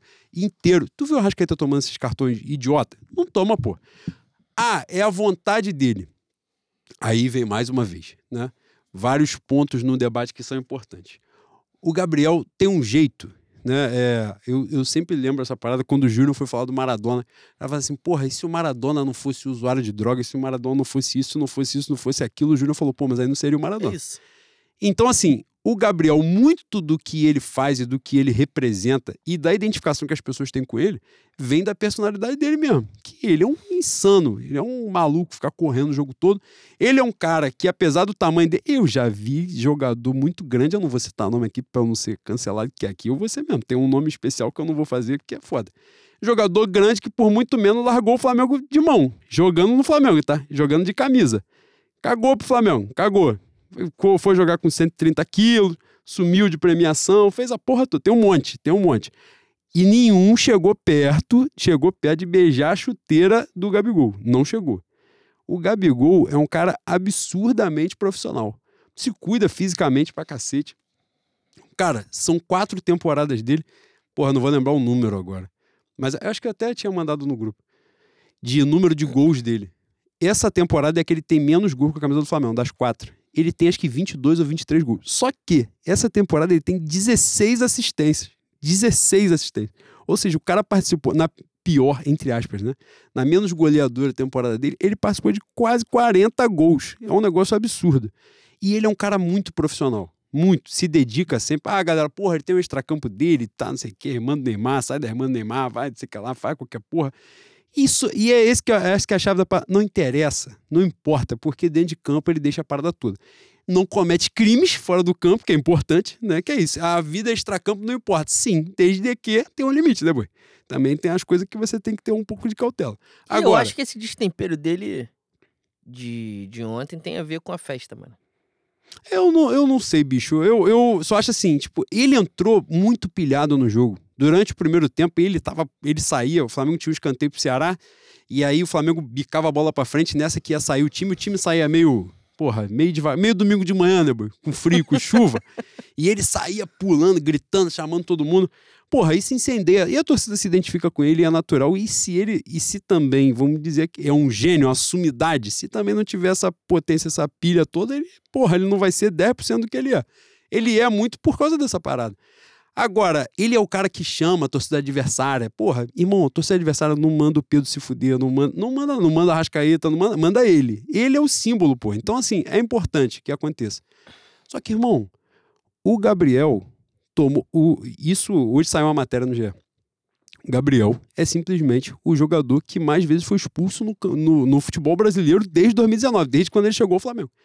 Ele tem mais expulsão que todo e qualquer zagueiro do futebol brasileiro. Cabeça de área que o Fagner. Ele Tentou um, matar outro jogador do Inter agora, final de semana. Cara, é, é inacreditável. O Gabriel tem quase 60 cartões amarelos em quatro temporadas. Ele é um centroavante, isso não existe. Não existe um centroavante ter 60 cartões amarelos em quatro temporadas. Na verdade, não acabaram as quatro temporadas. né? Ainda tá no curso da quarta. É inacreditável, pô.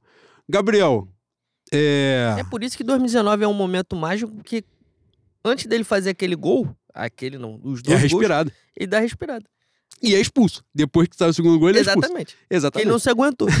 Ó, em 2019, ele é expulso no Flamengo Penharol, o Flamengo perde o jogo, a fase de grupo da Libertadores, 1x0 no Maracanã. Ele é expulso no Flamengo Grêmio, que ganha lá com 1x0 o gol dele, né, um pouquinho antes da final da Libertadores. Faz o gol e é expulso logo depois. Ele é expulso três vezes em Flamengo 2019. Grêmio, que jogo? 1x0 lá, Campeonato Brasileiro. É um ah, jogo- brasileiro, é. tá. E. Ele sai fazendo cinco com a mão. É, exatamente. E, cara, é um negócio muito preocupante. Jogo agora, é... Flamengo e São Paulo, ele tá pendurado. Se ele tomar amarelo, ele não joga o primeiro jogo da final da Copa do Brasil, que nós vamos passar, pelo amor de Deus, não tem como ser eliminado pelo São Paulo no Maracanã. Porra, eu não, não preciso me estender nisso aqui. Flamengo e Vélez, tá pendurado. Se tomar amarelo, por isso que não vai jogar. Tá pendurado porque se tomar amarelo, não vai jogar a final da Libertadores. Não vai jogar Flamengo e Goiás, porque ele conseguiu ser expulso no jogo contra o Ceará dentro de casa. Aí o Pedro também tomou amarelo. Não vai jogar contra o Goiás. Só vai jogar no jogo contra o Fluminense. E salvo engano, ele toma. Não, ele toma, ele toma vermelho com o segundo amarelo, né? É o segundo amarelo, então, então conta o amarelo e tal. Hoje teve alguém que escreveu sobre isso que ele continuaria pendurado pro jogo do Fluminense, mas não. Que ele tomou o segundo amarelo, então contou.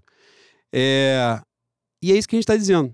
Veja bem, ele está fora do próximo jogo do Campeonato Brasileiro, ele não vai jogar o da Libertadores, porque ele está pendurado para ele poder jogar a final, e ele não provavelmente não vai jogar a volta da Copa do Brasil, porque ele está pendurado pro primeiro jogo da Copa do Brasil. Mas em compensação vai curtir pra caralho o Rock in Rio. Porra, irmão, e fora que vai ter entre Fluminense e Fortaleza, vai ter uma pausa de 10 dias, né, por causa de data FIFA, onde ele vai ficar um mês sem jogar, pô. Por causa desses cartões amarelos. E aí todo mundo vai, pô, ele é perseguido. Ele é, concordo. E é isso que é importante, pra te passar a palavra. Né? Tem, entre o 0 e o 100 tem número pra caceta. É mesmo? Porra, é, é um negócio inacreditável ter que explicar isso. Vai contar os decimais? Ele é perseguido? Ele é perseguido, mas, pô, pelo amor de Deus, né, maluco? Pelo amor de Deus, é todo jogo essa porra, maluco. Todo jogo. Porra, ontem era evidente, depois da expulsão merda daquela, que o cara tava doido pra dar um outro vermelho. O, o vermelho, no caso, seria pro time do Flamengo, é evidente. Tem, qual é o imbecil que tava em campo que poderia tomar o cartão vermelho? Ele. Óbvio. É, é E aí entra, entra a questão da, do QI também, né, Bui? Você é um cara que é perseguido. A gente entende que tem determinado tipo de árbitro que sente a pressão quando o jogo é na tua casa, com o Maracanã cheio. Mas, porra, você já é perseguido, você é um cara que é mal visto pela arbitragem. Tu vai ficar enchendo a porra do saco pra quê? Tu não vai fazer pressão nenhuma, tu vai arrumar amarelo, que é o que geralmente ele faz. Desses 60 amarelos dele, 55 deve ser de, de reclamação. É imbecil, né? É imbecil. Mas. Isso faz com que eu deixe de amar? Não. De forma alguma. Pois é. Assim como a minha fala inicial sobre Dorival, as duas coisas podem coexistir: o amor e a crítica. Como ele é maravilhoso, como ele é de prover, como ele é iluminado, é, dia 29 de outubro ele vai marcar presença. Em Guayaquil, Guayaquil que, importante salientar, não tem altitude. Cara, ele vem de geografia. Ah, como me ensinou o professor Vladimir e o professor Tiago de geografia. Coisa maravilhosa. E é isso, cara. Assim, eu vi muitas dessas paradas, né? Rapaz, a galera que você fez uma postagem, eu também tinha feito. A gente fez postagem no mesmo sentido, sem. sem é, é o contato, né, Boi? É, É uma, é, faz amor por telepatia. né? carne unha, é uma gêmea, É. bate o coração. Coisa maravilhosa. E a gente teve. Em, em maioria, né, as pessoas estavam concordando porque, na verdade, as pessoas já estão de saco cheio dessa merda. Todo jogo esse arrombado ser suspenso, não poder jogar o outro jogo. Mas teve uma galera que ficou puta, porque aparentemente você não pode criticar o Gabigol. Pô, e dá pra amar. Torno a dizer, é o meu Zico. O Zico da minha geração é ele. Ele não vai. Ele vai pra Europa? Ele não vai pra Europa. Ele vai ficar aqui 10 anos e todos esses recordes que vocês estão vendo, ele já tá batendo tudo e ele vai, e vai ser cada vez maior. Vai ganhar mais duas, mais três Libertadores. E aí vai começar o debate sério. E eu vou entrar na bola dividida para defender ele. Já tô adiantando no que vai acontecer daqui a alguns anos. Eu estou dizendo que vou defender ele. Agora, porra, tem coisa que, pelo amor de Deus, né, meu? Não, não tem coisa. Torno a dizer, dado prático, nós estamos falando das três frentes que o Flamengo está disputando. Esse merda não vai jogar os três próximos jogos, porra. Por causa de cartão amarelo, maluco. Porque, e a cartão amarelo, ele é desleal, ele dá alguma porrada, ele bica o zagueiro, chuta as duas pernas, não. Porque ele não consegue calar a porra da boca dele. E aí o cara vai falar assim, pô, mas também só tendo sangue de barato. Fala, pô, mas um jogo, beleza. O jogo de ontem era o jogo, é o jogo típico, né? Disso, de um maluco que vem pra picotar o jogo mesmo. Tu vai ficar, puto. pô, o... Como é que é o nome do o irmão que, do que faz o, a central do apito, que apita Luiz Flávio? Eu não vou falar o nome desse cidadão, não. Que Luiz eu- Flávio é o eu- que ainda apita, né? Foda-se, eu estou dor palito de arrumar processo com É, dois. Paulo, Paulo César é o que fala na central do apito e Luiz Sérgio. Luiz, Luiz Flávio é o outro. Ele conseguiu tirar Davi Luiz do sério. Com a arbitragem fantástica que ele fez em Flamengo e Atlético Paranaense no Maracanã. Porra, mas é aquilo. São situações pontuais. Maluco, o Gabigol não tem situação pontual. É isso que eu tô dizendo. Em qualquer campeonato, em qualquer jogo, ele tá sempre pilhado, ele tá sempre puto, transtornado, tomando cartão amarelo. Não dá, não tem condição, pô. É, é inacreditável. Por quê? O Flamengo fica refém disso, porque ele é um cara absurdamente importante. A gente tá falando sobre a temporada, se a temporada menos goleadora dele, e menos goleadora que ele já tá três gols da, da segunda maior e ele vai ultrapassar com folga. Mas olha a importância dele. Ele deu 16 assistências no campo. Ele mudou a forma dele de jogar pelo time. E é mais uma vez, tudo isso, tudo que ele faz reforça a identificação dele. Ele abriu mão de ele ser o cara de meter gol. Tu vai fazer a crítica da quantidade de gol que ele tá perdendo? Eu vou, vou deixar você fazer. Porque você trabalha com a injustiça, você vai fazer. Cara, ele abriu mão de ele ser o nome da parada pro Pedro vai meter, vai meter Pedro Guilherme na Copa do Mundo, bonito, No gostoso, lugar dele. no- exatamente, em prol do time. Então assim, pô, como é que você não vai se identificar com um cara desse? Mas não custa nada também ter alguém lá e poder conversar com ele, na moral. Parece Assim, ser um cara bom uma- de ideia. Você quer um abraço? Qual é o seu problema? Você quer uma máquina 1 pra cortar esse cabelo escroto? O que que tá acontecendo contigo, meu favo? Meu chuchu? Meu mel? Para de fazer merda, caralho. Porra. Você quer o telefone da minha irmã? É isso? Tá com saudade? Teu problema é saudade? Vamos resolver essa porra. Ah, ela não quer voltar? Pô, vamos arrumar uma encruzilhada então, que ela vai voltar pra você. Botar um Ela vai nome no freezer. Porra, arranja uma foto, um É. mel. Tá, pô. Caralho, a vela? Porra. Que a gente ajeita. Coisa antiga, coisa, porra. Caralho, isso Coisa aí, dos, ó. te- dos do- tempos idos. do tempo que andar pra frente era novidade. É, exatamente, pô. E, e é isso, né, Boa? Acho que não tem, não tem uma, uma divergência. Na verdade, eu não entendi o porquê da- de uma divergência tão grande na rede social.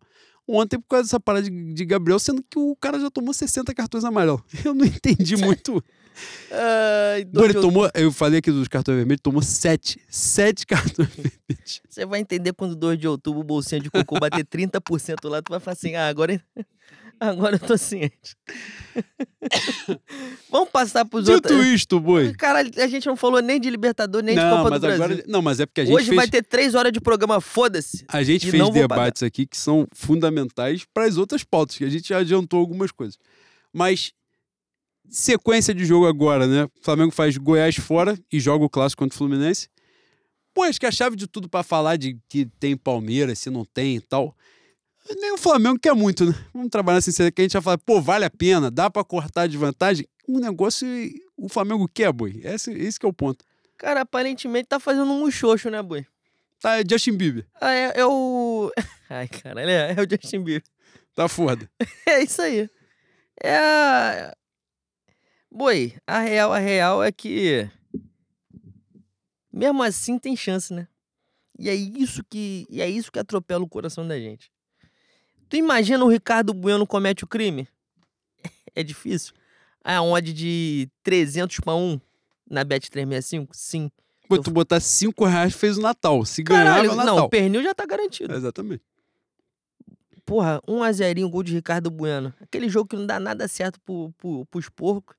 Dá tudo certo pra KKK de Caxias do Sul. 70 finalizações e zero gol. Caralho, mané. E a gente vai jogar contra o Goiás.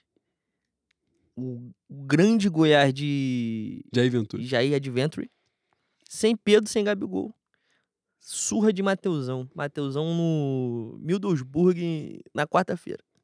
Adriano. Adriano estreando lá no Flamengo São Paulo, no Morumbi. Aí é foda, boi. Aí sai de 7 pra 4. Caralho, mano. Aí eu já, já era. Aí eu já começo a entrar no Google Maps e falo assim, pô, e se eu sair de Bangu até a Cari andando? pra ir no, no shopping de entretenimento. Aí se perde pra caralho, mano. Desculpa. Pô, às vezes Você quer apagar? Quer apagar? Não tem nada a ver, mano. Cara, prosseguindo. De tudo isto, fizemos esse debate filosófico, existencial. As priori... Agora vamos falar das prioridades do Dorival Júnior. Dorival Sênior. Não, hoje é Dorival Júnior, que ele vacilou pra caralho domingo, vou chamar de Dorival Júnior. As prioridades de Dorival Sênior.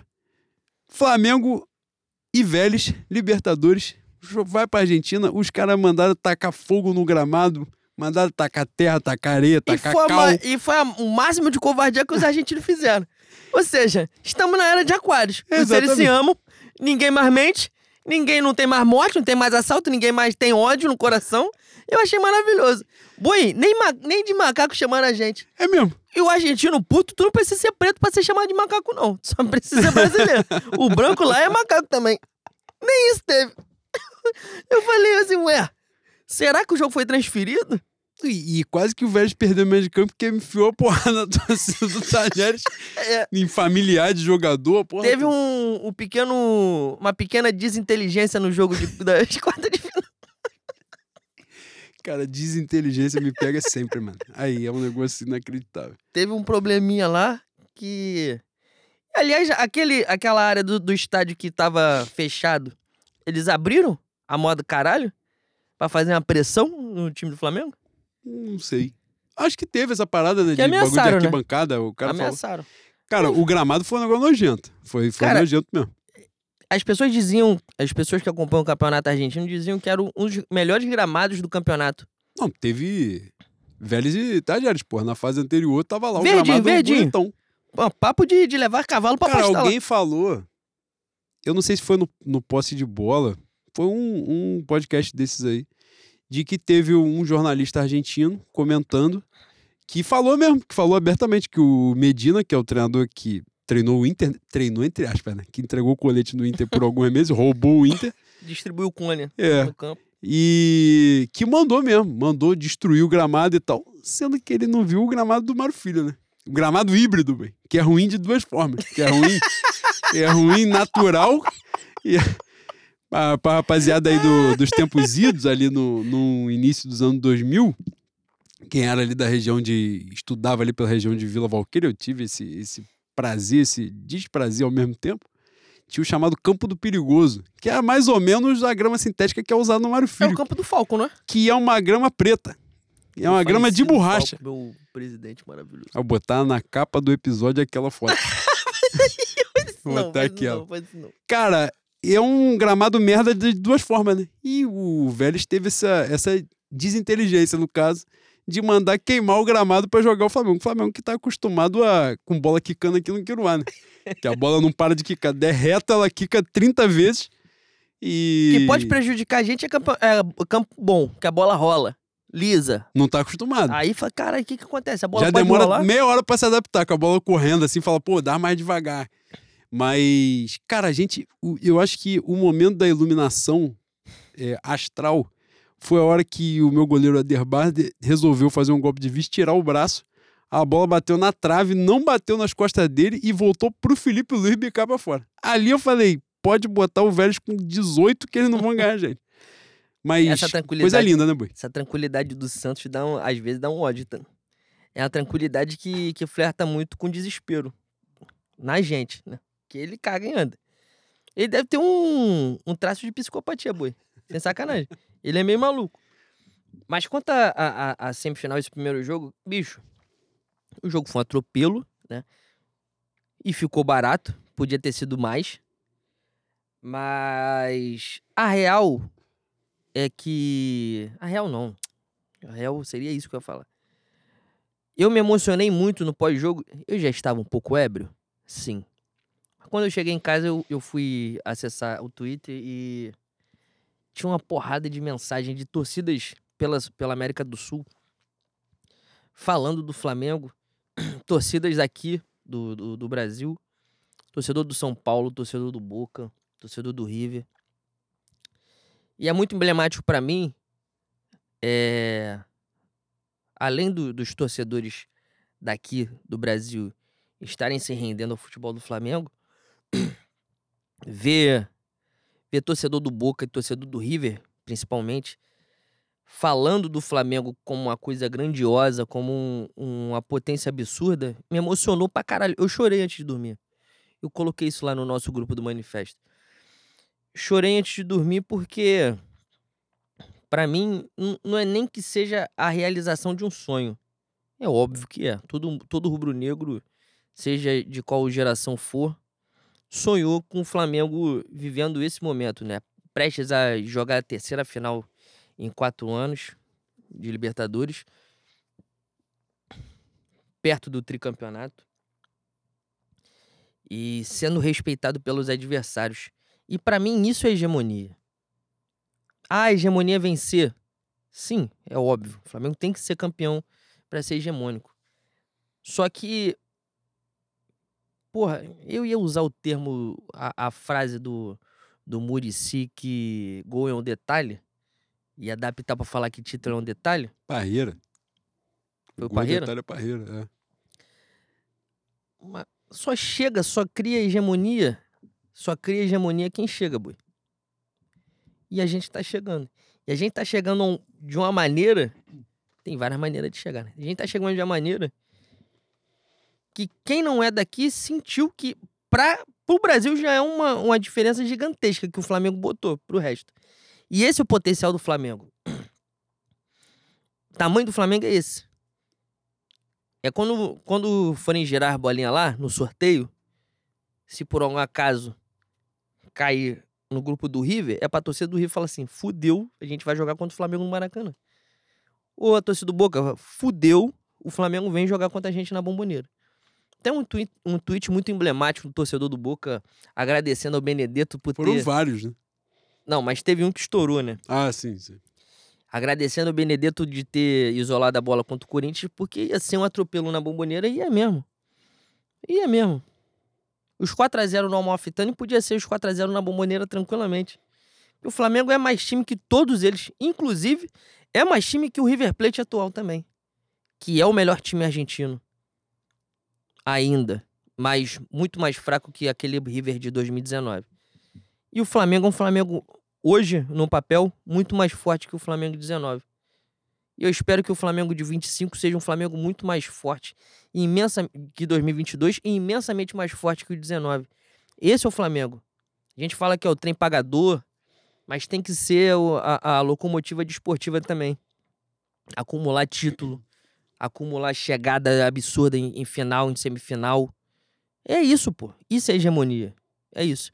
Hoje teve, mais uma vez, né? Porque com Paulo Souza ninguém falava de pay-per-view. Eu não lembro. Eu não lembro de ninguém falando de espanholização. Eu não lembro de ninguém falando de bairnização. Hoje, por algum acaso, mais uma vez apareceu na timeline alguém falando de pay-per-view que o Flamengo ganha muito mais que os três os três rivais cariocas. né? Tu faz um fio um... Porra, boi, estamos no Brasil, terra de analfabeto funcional. As pessoas já não gostam de ler. Quando lê, não entende. Aí tu faz um fio de sete tweets. No, no penúltimo, tu coloca assim: porém, essa garantia mínima que o Flamengo recebe, todo mundo teve a oportunidade de aceitar o acordo, mas recusou para encher o cofre, o cofre imediatamente quando Adiantar a contrato receita. para adiantar a receita e quando ah, as negociações foram conversadas, se eu não me engano, em 2019. E a real é que se, se o Flamengo não tiver a receita de pay-per-view, assim, ó, tira essa porra aqui. O Flamengo continua atropelando todo mundo. O Flamengo continua muito maior. E é esse o tamanho do Flamengo. Essa é a real. E ver o, ver o Flamengo desse tamanho é, é, é um negócio pra mim é, eu, eu, eu que tenho geralmente palavras pra tudo, eu não consigo explicar. Se eu, se eu continuar falando aqui, eu vou chorar. Porque toca na gente, a gente que é da geração 90, toca na gente num ponto.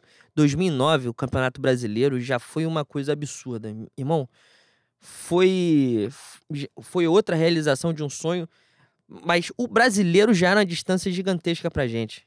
Entende? A gente ficava feliz de cantar. E Libertadores qualquer dia tamo aí. O G4 pra gente era alegria. Porque o São Paulo, que a gente surrou na Copa do Brasil, a gente ganhou com o time reserva lá. E se eu não me engano, são três vitórias seguidas no Morumbi. Que nunca aconteceu na história. Nunca aconteceu na história. O São Paulo era inalcançável, porra. O Cruzeiro era inalcançável. E aí, depois desse, veio, veio o Grêmio, veio, veio o Inter, veio o Corinthians, veio o Palmeiras. A gente acumulando zoação, isso já a partir de 2013, na reestruturação, né? Torcida, a, a torcida aguenta zoação é, de troféu Itaúzão, cheirinho. É importante dizer também que de 99 pra cá a gente nunca deixou de, de passar 3, 4 anos sem comemorar um título, né? Quando tava muito na merda a gente ganhava um carioca. Importante que se diga. Seca nunca teve. Mas brasileiro e Libertadores eram coisas muito distantes.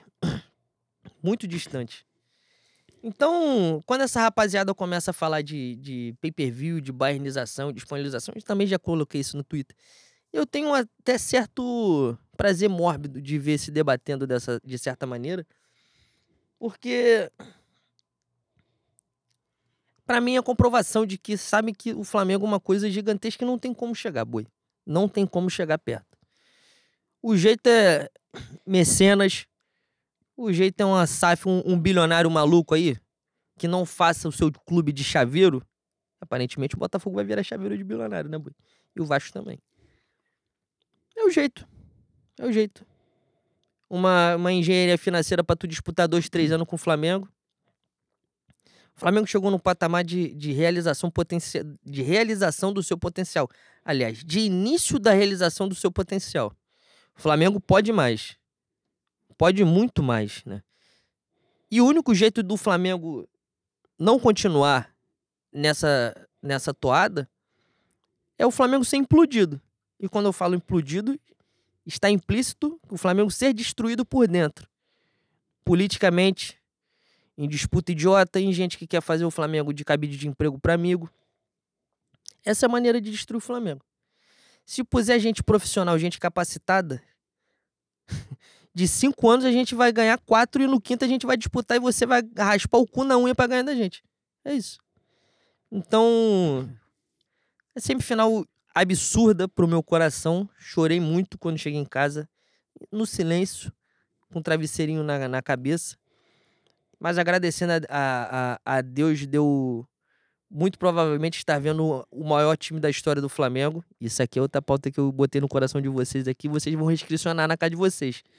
No chuveiro, antes de dormir. Se esse time ganhar Libertadores, Copa do Brasil, esse é o maior time da história do Flamengo. Ah, mas eu sou velho, eu tenho 60 tenho 70. Zico. Não, Zico é uma, uma parte.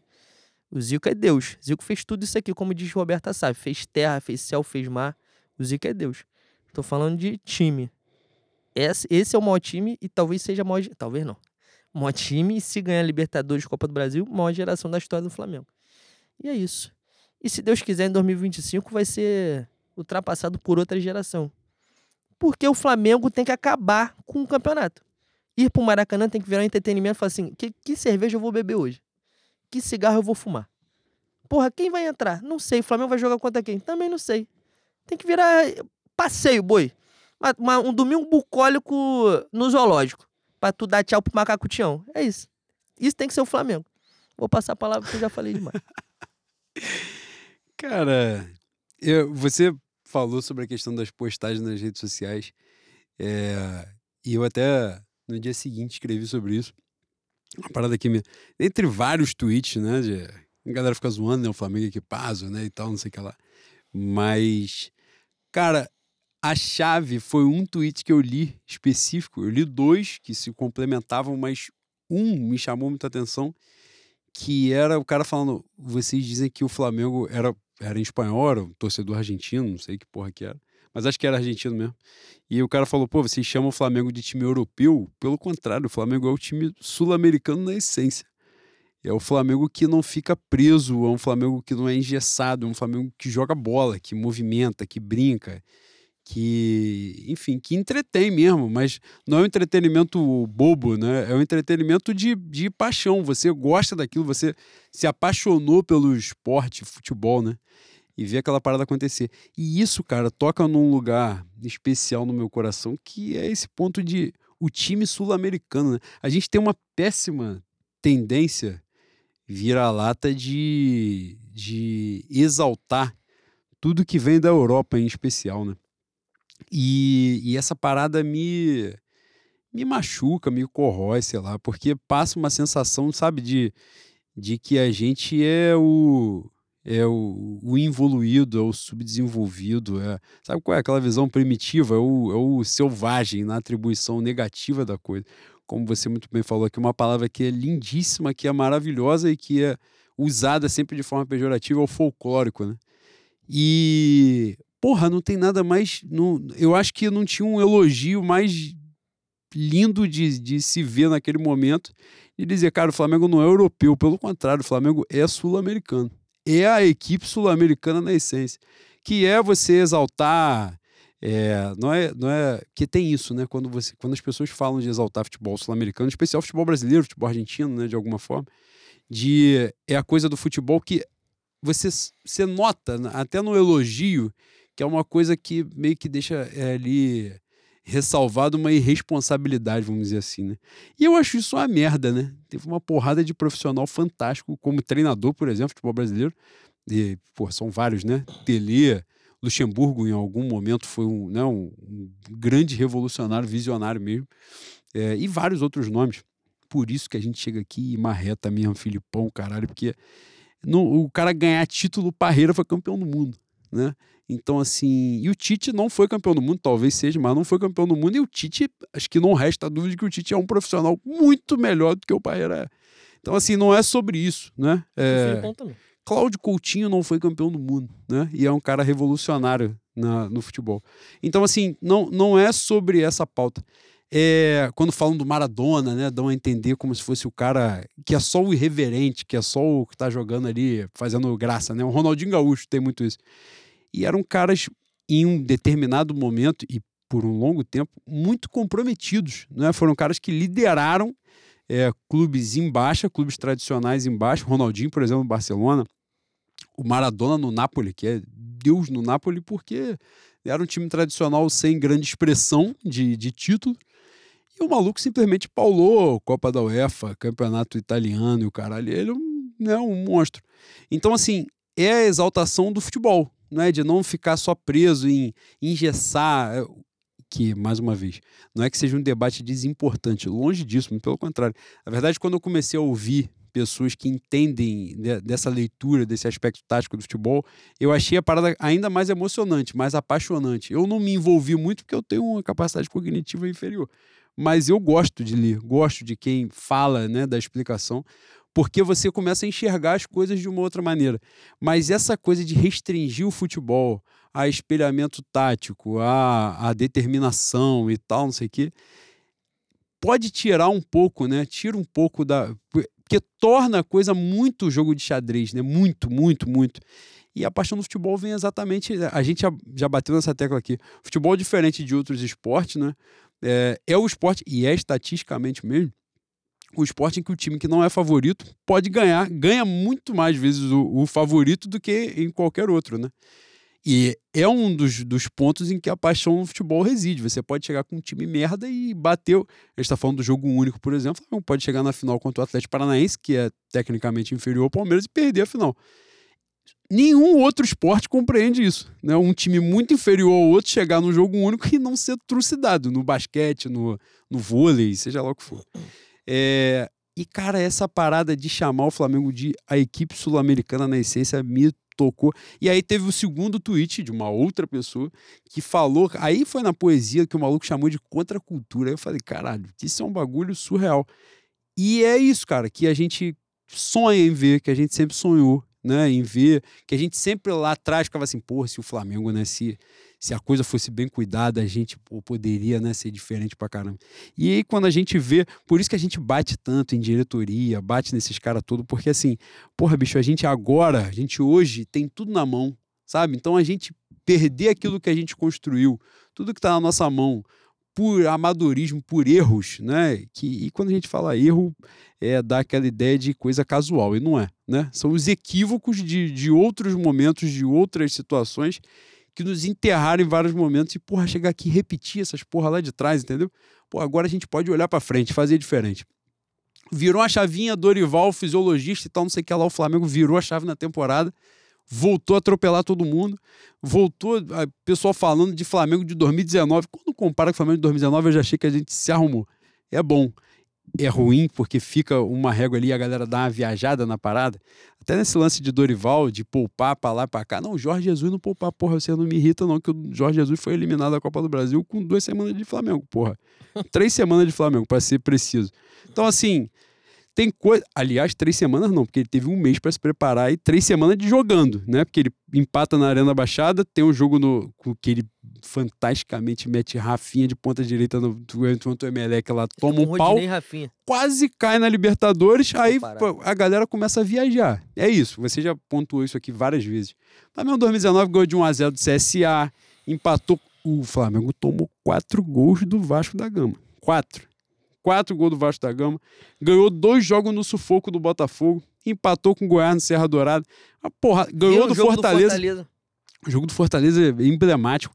Vários jogos na Bacia das 1 a Almas. 0 na Chape lá. A galera viaja um pouco, assim, porque pega situações pontuais, né, pra, pra criar a fábula e tal. Eu acho até importante que tenha. Eu acho que a chave disso aí é a cobrança ser alta. E a exigência tem que ser alta mesmo. O Dorival tem que ser cobrado pra cacete. A galera só não pode perder o tom de cobrar mais o Dorival, responsabilizar mais o Dorival do que o Paulo Souza. Não faz sentido. E aí tem um ponto. Responsabilizar nada quem botou o Paulo Souza lá. E quem garantiu o Paulo Souza lá e quem botou o Domenech, quem botou o Renato Gaúcho, que esses são os principais responsáveis pela merda. Por a gente ainda estar rateando no processo. Mas voltando, é, isso tudo, cara, é muito importante quando a gente vê. A gente foi para a final da Libertadores do ano passado contra o Palmeiras é, com os jogadores todos estourados. O Flamengo joga né, sem desfalque. O Felipe Luiz sai no primeiro tempo, o Bruno Henrique não tinha condição nenhuma de jogar, ninguém tinha condição de jogar ali. Ainda assim, com o Renato Gaúcho, o Flamengo é superior ao Palmeiras, tem muito mais chance de matar o jogo, não mata, no mole, toma o gol né, e perde o título. Esse ano a coisa, sabe, tem aquela, tem aquela parada azeitada, mas tem aquela estrutura assim, pô, eu acho que tem a ciência de assim, porra, esse ano depende muito da gente. Agora tá na nossa mão de fato. A gente não tem que torcer para recuperar, pro cara jogar no sacrifício, não, ó. Tá todo mundo redondinho aqui, bonitinho. Se a gente botar a bola no chão, a gente vai amassar os caras. E a compreensão é essa. E eu acho que o próprio time do Flamengo entendeu isso. Essa, essa, essa energia né, do elenco, você vê que os caras, os titulares estão comemorando os gols do reserva, todo mundo se abraça, invade campo, caralho. Parece que todo mundo entendeu o propósito. Falou, rapaziada, agora o negócio é a vera. E os caras são muito competitivos, né? Apesar da gente ficar puta aqui, criticar, e, e tem esse lance de Diego Ribas entrar, é óbvio, é evidente que é o peso do vestiário que faz ele entrar ali. Como é que vai botar? Se, nítida, se abertamente está botando time reserva para jogar, ele vai ser banco do time reserva? Porra, não vai. Então todo mundo sabe qual é a explicação. Mais uma vez, entre o 0 e o 100 tem coisa pra cacete. Uma coisa é a gente dizer que o elenco é comprometido e tal, não sei o quê. E a outra coisa é dizer que os caras, determinados caras, têm muita influência dentro do vestiário, porra. E é óbvio que tem, isso é evidente. Acho que não, não cabe discussão, pô. É só ver o que o Flamengo fez com o Paulo Souza, pô. Você bate nessa tecla aqui do Fla-Flu, né? Dos 180 minutos desperdiçados de vida. Porra, se ele não fizer aquilo de sacanagem, eu sou um Corsa, pô. Pelo amor de Deus. Então, uma coisa não exclui a outra mas agora a energia é outra. E o cenário tá assim, ó, agora a resposta de fato é nossa. É o que você falou. Esse processo hegemônico é, depende de vitória, pô. Não tem jeito, tem que ganhar. Tem que ganhar. Não ganhou, maneiro, porra, legal, bonito, vocês ganharam não sei quantos jogos seguidos, mas título você não tem nenhum, então não adianta porra nenhuma, que essa é a verdade. Então, assim, é, diz José Mourinho, gênio, a história só lembra os vencedores. Hum. E é isso. Então chegou na final, se a gente jogasse. O Palmeiras jogou porra nenhuma, o André escorregou, o Daverson meteu um gol e, ele tá aí, gênio, vendendo livro pra caralho, como se fosse, porra, o pica da galáxia.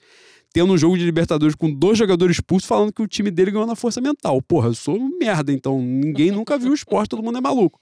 Então, assim, a chave, boi, disso tudo é que a gente parece que entendeu o tamanho, mas tem aquele peso assim, precisa ganhar. Tipo, agora é hora de ganhar, que a gente acha, porra, chegar de novo no jogo único e perder, acho que vai ser uma parada muito forte. E a galera tá muito concentrada nisso. Por isso mesmo que eu não acho tão equivocado o Dorival jogar toda a responsa nisso, porque assim, porra, irmão, é uma Libertadores, né? É um negócio muito diferente. E a gente chegar na Argentina e meter 4 a 0 no Vélez, independente do que do que o Vélez, né, tá mal no Campeonato Argentino, porque eles meteram o time reserva o campeonato todo, né, no período todo que eles estavam jogando. E agora que vão começar a botar os titulares. O Vélez eliminou o River, né? Então assim, pô, isso precisa ser ressaltado também. Um resultado muito importante e, e a outra semifinal é aberta, né, boy? Atlético Paranaense ganhou o Palmeiras por 1 a 0 na Arena da Baixada. Um jogo muito feio, horroroso, como se previa. Esse episódio vai de madrugada pro ar. Muito provavelmente algumas pessoas estarão ouvindo esse episódio durante o jogo. Durante Atlético Paranaense e Palmeiras.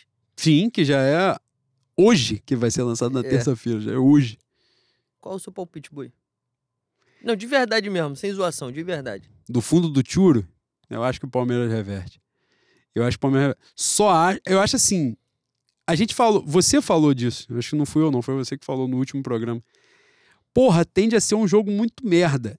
E no jogo rasteiro é o jogo do Filipão, né?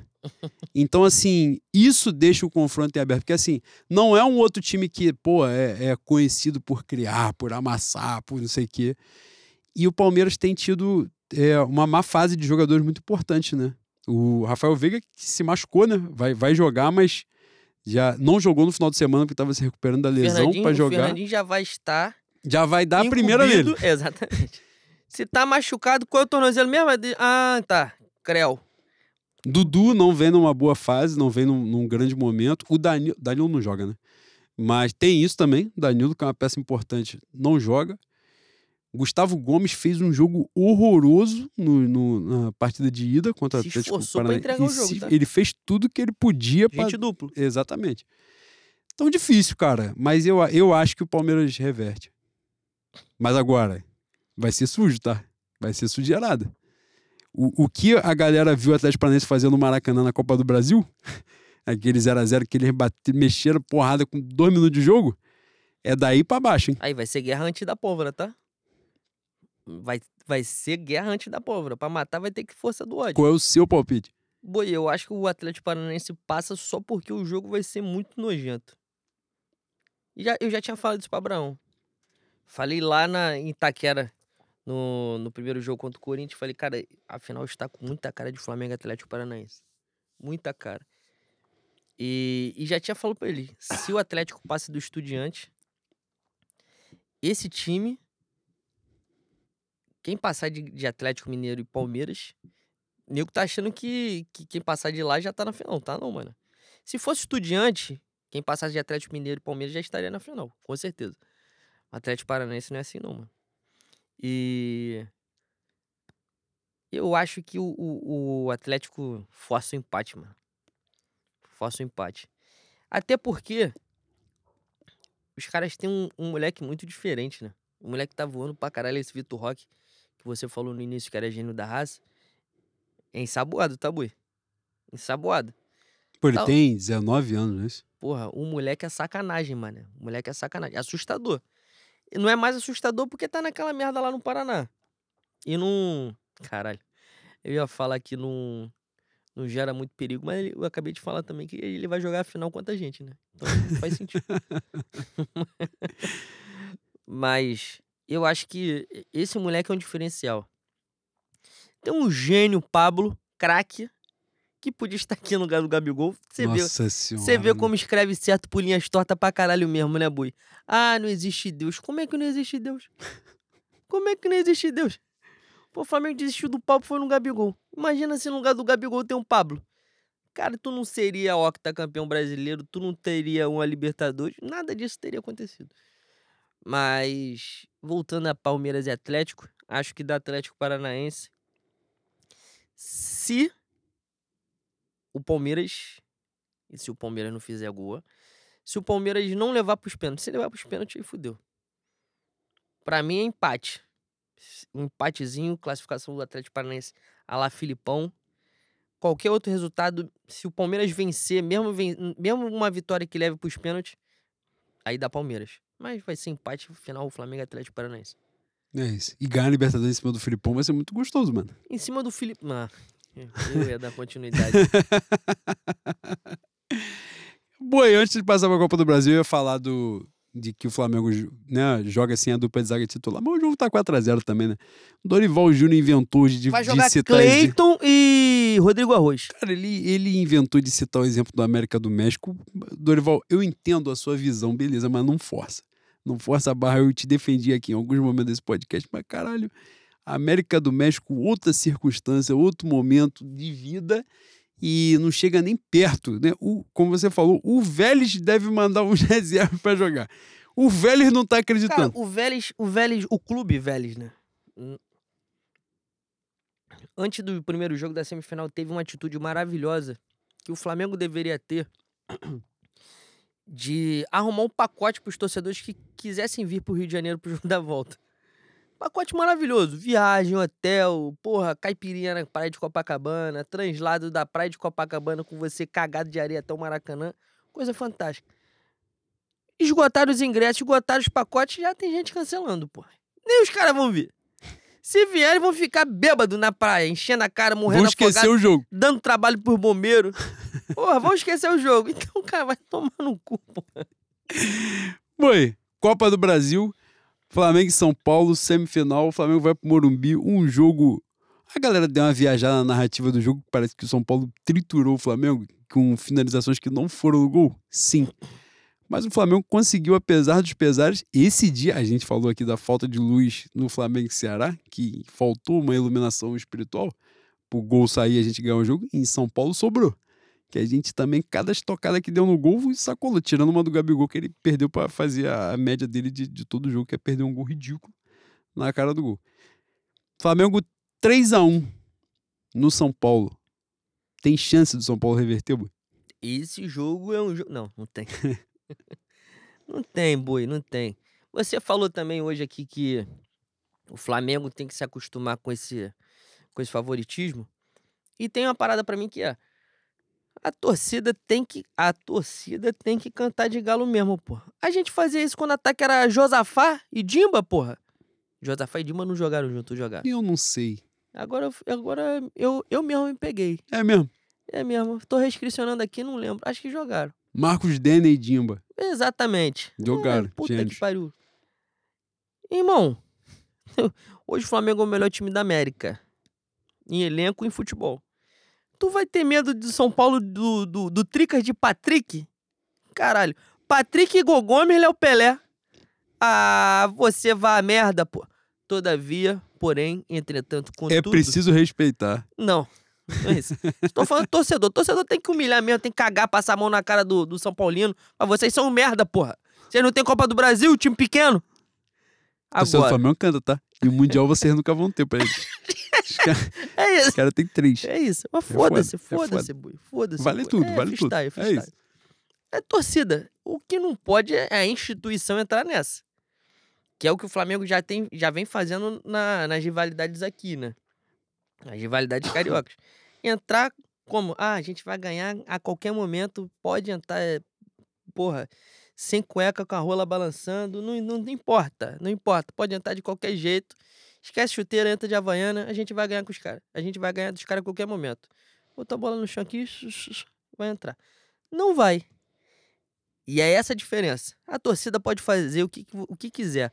Você tem uma fala equivocada que eu odeio, que o torcedor soberano. Não é soberano porra nenhuma, é que o torcedor tem responsabilidade pra caralho também. Mas, nesse caso, o torcedor faz o que ele quiser.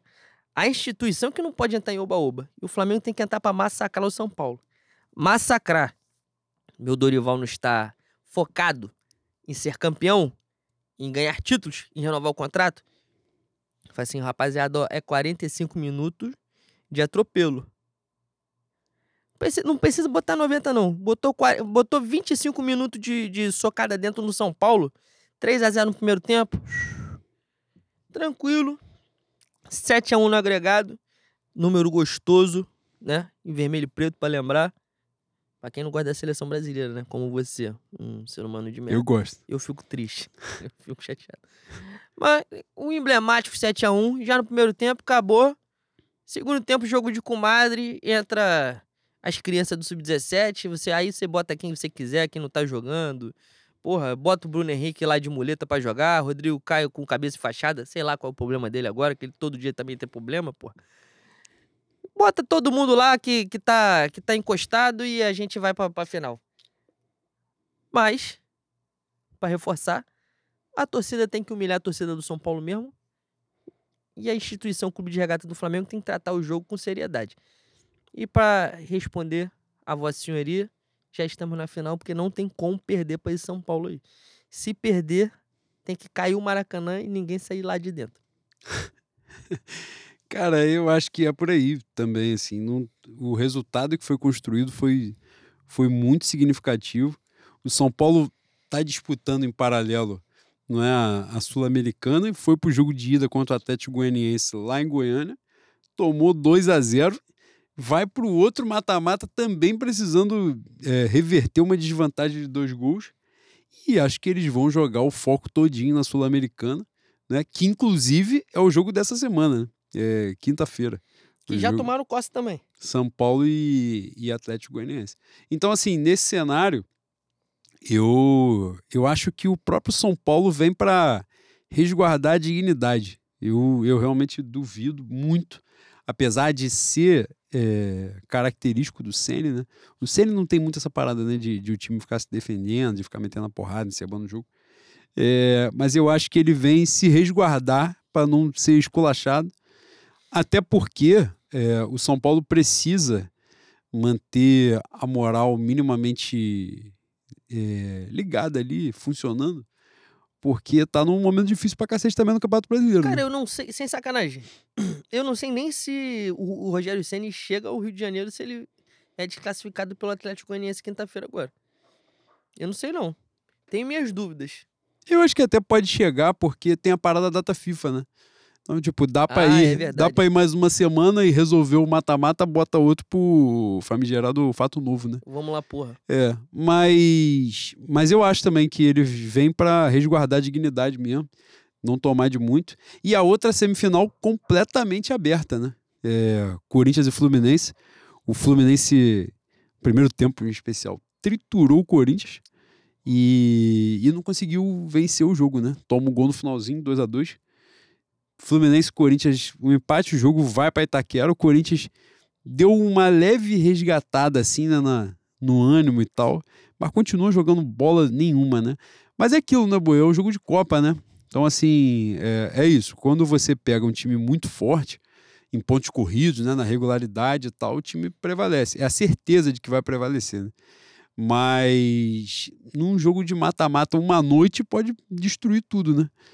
E o time do Fluminense jogou muito melhor que o do Corinthians, não conseguiu fazer o resultado e vai para São Paulo, né, para tentar reverter. O Fluminense né, vai tentar reverter, reverter que eu digo porque embora o jogo esteja empatado, o confronto esteja empatado e não tenha gol fora, mas o Corinthians vai jogar em casa, né, com o estádio lotado, tendo na Copa do Brasil a grande esperança da temporada. E o Fluminense acaba de perder também num tapetinho com o time titular e os caras com reserva, né? Talvez a gente já esteja entrando na segunda fase do dinizismo. E a gente não tenha notado. É, e eu acho que o favoritismo agora pulou pro colo do Corinthians. Né? Também acho que é mais fácil pra gente do que o Fluminense. É, eu acho que se, se o Fluminense. É, um- uma final contra o Fluminense, né? Tem, tem muita parada do clássico, né? Embora em dois jogos, pô, eu queria tanto que a final da Libertadores fosse em dois jogos, eu ia ter tanta paz no meu coração. Mas assim, a final em dois jogos, nesse momento, ela facilita, né? Mas o Fluminense tem o aspecto do clássico, né? Que acaba nivelando né, bastante. E a, a gente já, claro, nenhum rival regional do Flamengo esteve no patamar que o Flamengo está hoje, né? Quando a gente estava quando a gente estava mal. Mas o Flamengo nivelou muitos jogos. O Flamengo foi campeão, tricampeão em cima de um Vasco muito forte, né? É, um Vasco histórico, campeão de Libertadores, campeão brasileiro. Foi, parelhou firme, foi campeão estadual duas, três vezes. É, duas, três vezes, né? Muitas vezes, porque a Unimed ficou no Fluminense por 15 anos. Por muita, o Flamengo foi o maior campeão né, daquele momento ali, na era Unimed, mas em especial no momento de um investimento né, imenso, quando o Fluminense chegou à final da Libertadores, é, foi bicampeão brasileiro, ganhou a Copa do Brasil. O Flamengo triturou também dentro do estado. Então, assim, a gente nessa relação do clássico, quando nivelou, a gente sempre se deu bem. E o clássico regional tem essa parada. O Corinthians a gente já enfrentou, né, na Libertadores, num confronto que foi uma classificação que em momento algum esteve sob risco. Acho que a realidade seria diferente numa final, talvez. Né? Até por isso, os caras estarem mordidos, o Flamengo provavelmente né, envolvido com a final de Libertadores.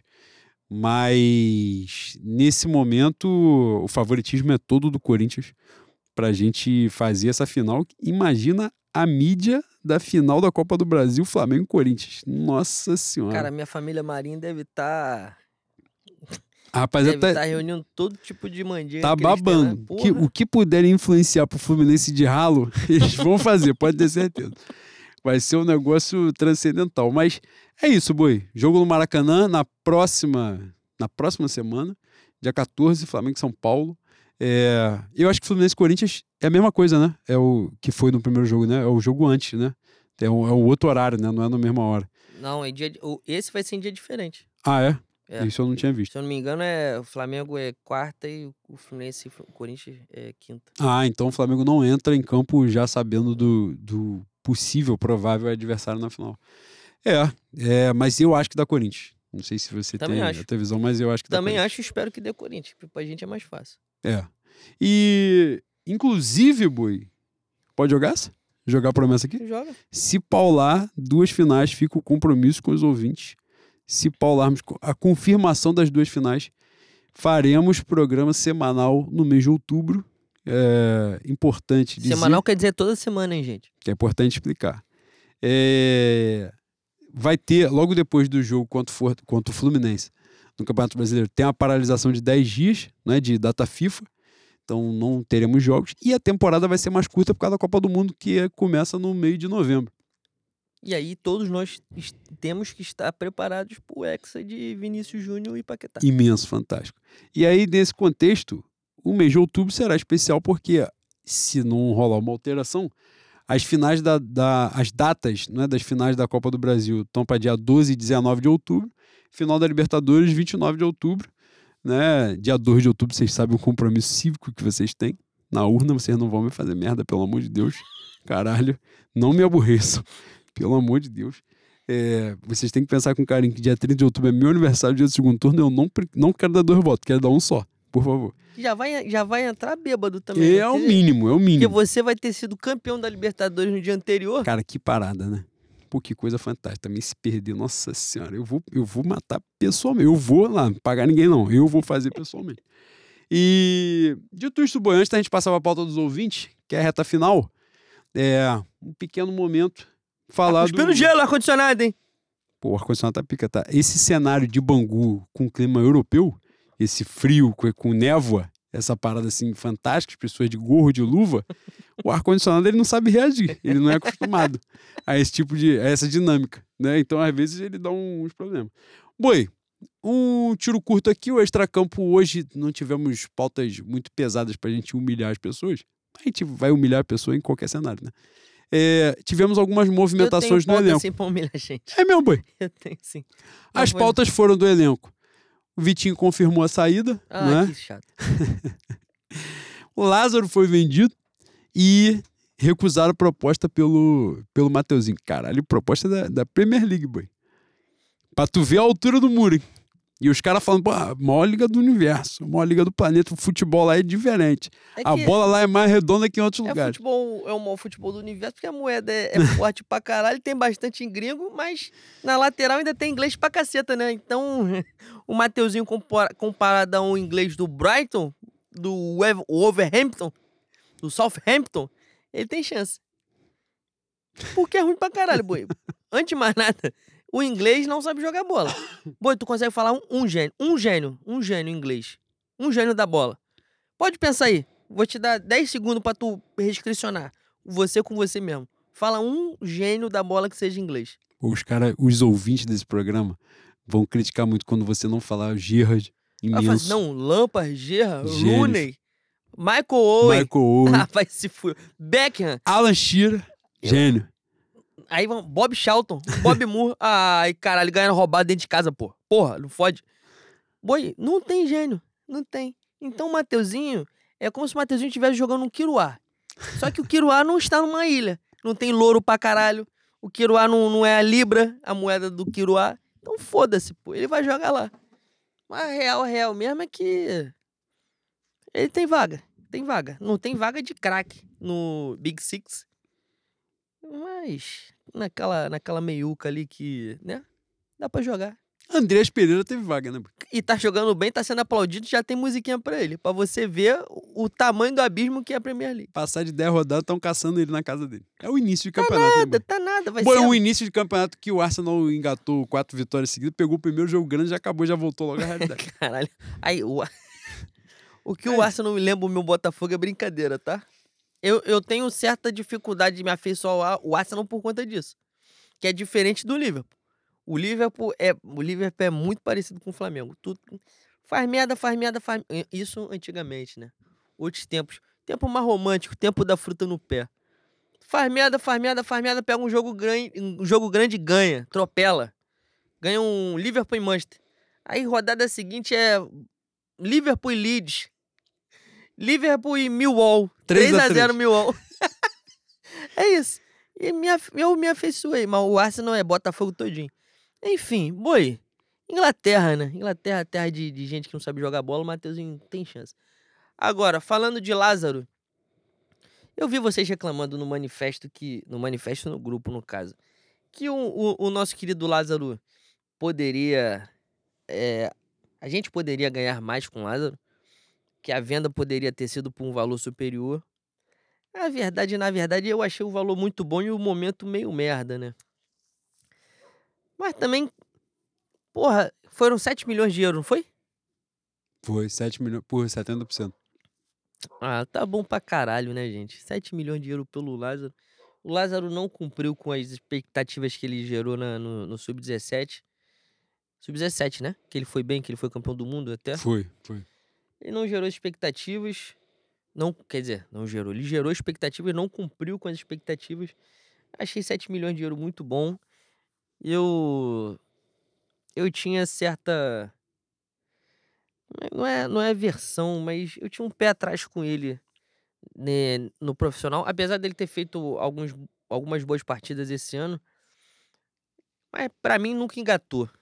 Acabou sendo uma venda, uma venda boa deu uma diminuída no que a gente eh, agora precisa vender. Se não me engano, o Flamengo botou como meta no orçamento a 180 milhões de, de venda, né?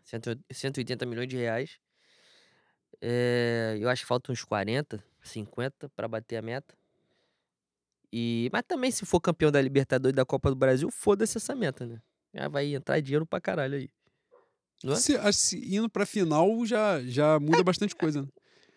E a quantidade de gente entrando no sócio torcedor, roubando, gerando um cambismo a ponto dos caras botarem catálogo? Sem envolvimento da minha polícia militar. Não, não tem. Não Não, tem. tem. não tem envolvimento da nossa briosa. Não não adianta. adianta. Não adianta. Não adianta vir de fake news, de palhaçadinha, tentando manchar a imagem da nossa querida Polícia Militar do Estado do Rio de Janeiro. Não tem envolvimento. Ah, mas porra, negócio de troca de ingresso. Irmão, porra, pelo amor de Deus. Uma prática que já vem desde os fenícios. Eles estão só replicando. Exatamente. Eles, eles gostam do tradicional, do ortodoxo, né? Então, é somente isso. Boi, é, dito isto... Ah, eu falei que eu tinha um... Caralho, quando eu falei que eu, eu, eu disse que ia falar alguma coisa, eu lembrei do que eu ia falar e já me deu ódio, um ódio É mesmo. de antemão. Você viu o, o vídeo dos bastidores do jogo contra o Vélez? Não, não vi. Você não viu que tem 1 minuto e 15 do vereador? 1 minuto e 15. Tem 1 minuto e 15 a ponto dele botar na rede social dele. Tu não viu essa porra. Tu já bloqueou ele? É por isso que tu não viu ou tu tá Não tendo porque eu não vi detox de rede social? Não vi. Eu vi, eu vi as pessoas ofendendo, mas no dia eu não consegui. Foi 1 minuto manifestar. e 15 na Flá TV. Numa semifinal de Libertadores. Deste filho da puta falando qualquer porra. E ele fazer esse tipo de coisa não é um problema porque já é recorrente, né? O que me transtorna é gente falando assim, porra, tá aí. Ele erra pra caralho, mas ele também acerta. Olha onde nós estamos. Boi, sem sacanagem, boi. Pegar, pegar Pedro Gaspar, botar um bilhão na mão dele. Fala assim, Pedro, olha só. Você é o nosso diretor de futebol e você é o nosso homem do- da negociação. Deu merda, vai procurar um técnico. Deu merda, vai procurar um jogador. O Pedro não precisa. Não, Pedro não vai errar tantas vezes igual esse filho da puta errou até ele acertar. Você tem um bilhão na mão, irmão. Você tem um bilhão na mão, não tem condição de você errar. Em algum momento você vai acertar. Porque a diferença dos outros pros outros é gigantesca. Eu não preciso lembrar de Domenech. Eu não preciso lembrar de Paulo Souza.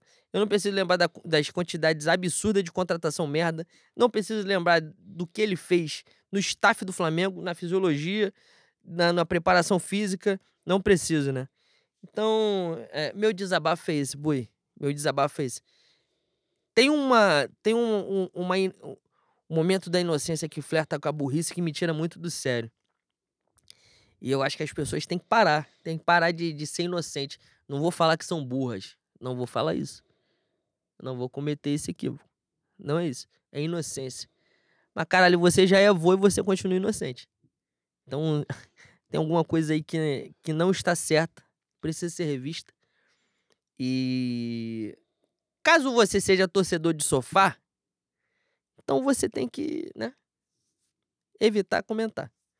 Pra não dar força a esse tipo de filho da puta que em 2010 já tentou surfar na onda de 2019, 2009, que na verdade, na verdade foi uma cagada homérica, porra. O manto do mistério desceu, o Flamengo ganhou aquela porra de maneira sobrenatural. Aquilo ali, pra se repetir de novo, vai demorar 60, 70 mil anos.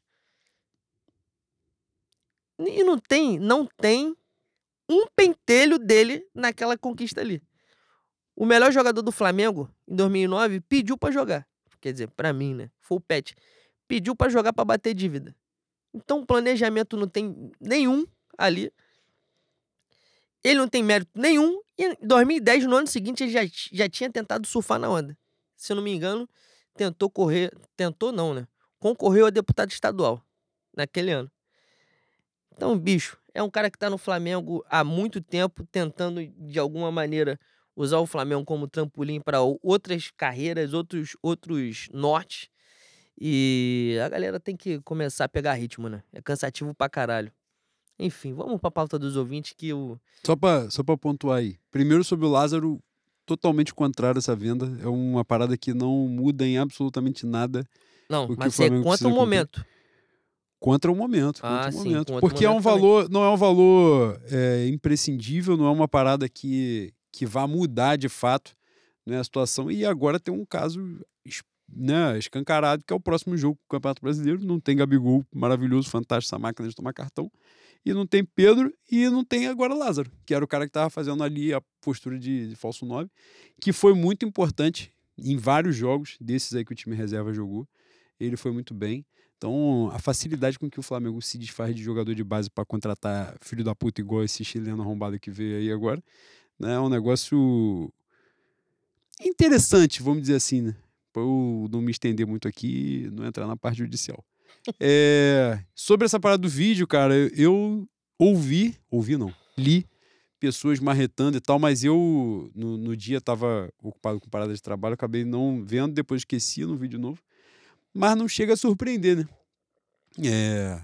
Não, não chega a surpreender. O problema é a atitude das pessoas com ele. Não, sem dúvida. Mas assim, aí são, dois, são duas situações, né? O primeiro aparelhamento do clube, não tem jeito, né? Não é uma coincidência, né, neste momento, que ele esteja participando de todos os podcasts de entrevistas possíveis e imagináveis, né? Quem vive né, do podcast, aliás, respeitar bastante, bastante o trabalho da rapaziada que faz.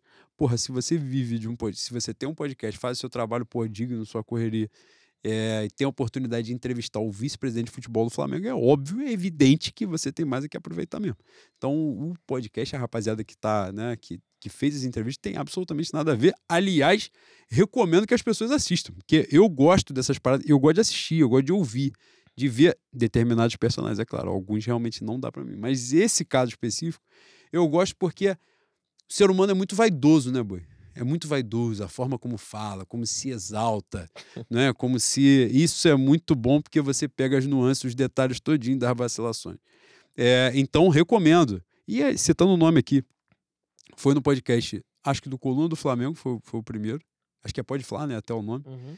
Foi no podcast, no Charla Podcast, que inclusive hoje teve o Dorival. E o Charla Podcast eu ouço diretaço mesmo. Um beijo Todos pro, nós ouvimos, né? pro Matheus Emanuel. É, então, assim, eu acho bacana de, de acompanhar, mas não é uma coincidência que do nada, e não faz, mal tava fazendo postagem em rede social, do nada começou a falar pra caceta, pra aparecer em vídeo, pra aparecer em canal de televisão, apareceu em tudo. Quando o Flamengo mete 4 a 0 ele vai dar entrevista de uns 5 minutos no, no, no, no pós-jogo do Vélez, lá na, no estacionamento na Argentina, sei lá, pra, pra Sport TV, pra ESPN Brasil, fica lá falando, nosso foco é o brasileiro. Aí chega domingo, o Flamengo bota, porra, o Varela, que não tinha entrado em campo para jogar. Tudo conversa fiada, mas é importante se ligar, que é justamente para isso, para estar atento. Pra não chegar nessa hora e falar assim, nossa, que magnífico, que maravilhoso, como ele é fantástico. É isso. A chance que ele tem de acertar é muito maior do que todos os outros que estão envolvidos. Entendeu? É, é aquele processo, a questão de, pô, é tudo sorte, é tudo casualidade. Não, mas também não se exalta muito, não, que a quantidade de merda que fez com o cenário que tem é aquilo que a gente estava falando de treinador, né? Pô, quem é o, os piores treinadores da história? Para mim, o Paulo Souza, se não é o, é um dos três, porque nenhum teve o contexto Ele é o que ele pior. teve. Ele, é- ele é o pior. Quem me alertou pra isso foi o Martim. Eu tenho falado bastante do Martim. Eu gosto do Martim. É? Gosto do perfil dele no Twitter. E ele falou uma porra importante que é isso que você tava falando. Ninguém teve o cenário do Paulo Souza. Ninguém teve o título. o título. O time que o Paulo Souza teve. Ninguém teve a estrutura que o Paulo Souza teve. E o trabalho dele foi ridículo. Foi uma Exatamente. merda. É um time que o Dorival, em três meses, botou em três frentes de disputa de título. E ele conseguiu fazer com que a torcida do Flamengo temesse O o, rebaixamento. cai- o rebaixamento. É isso. É esse cenário.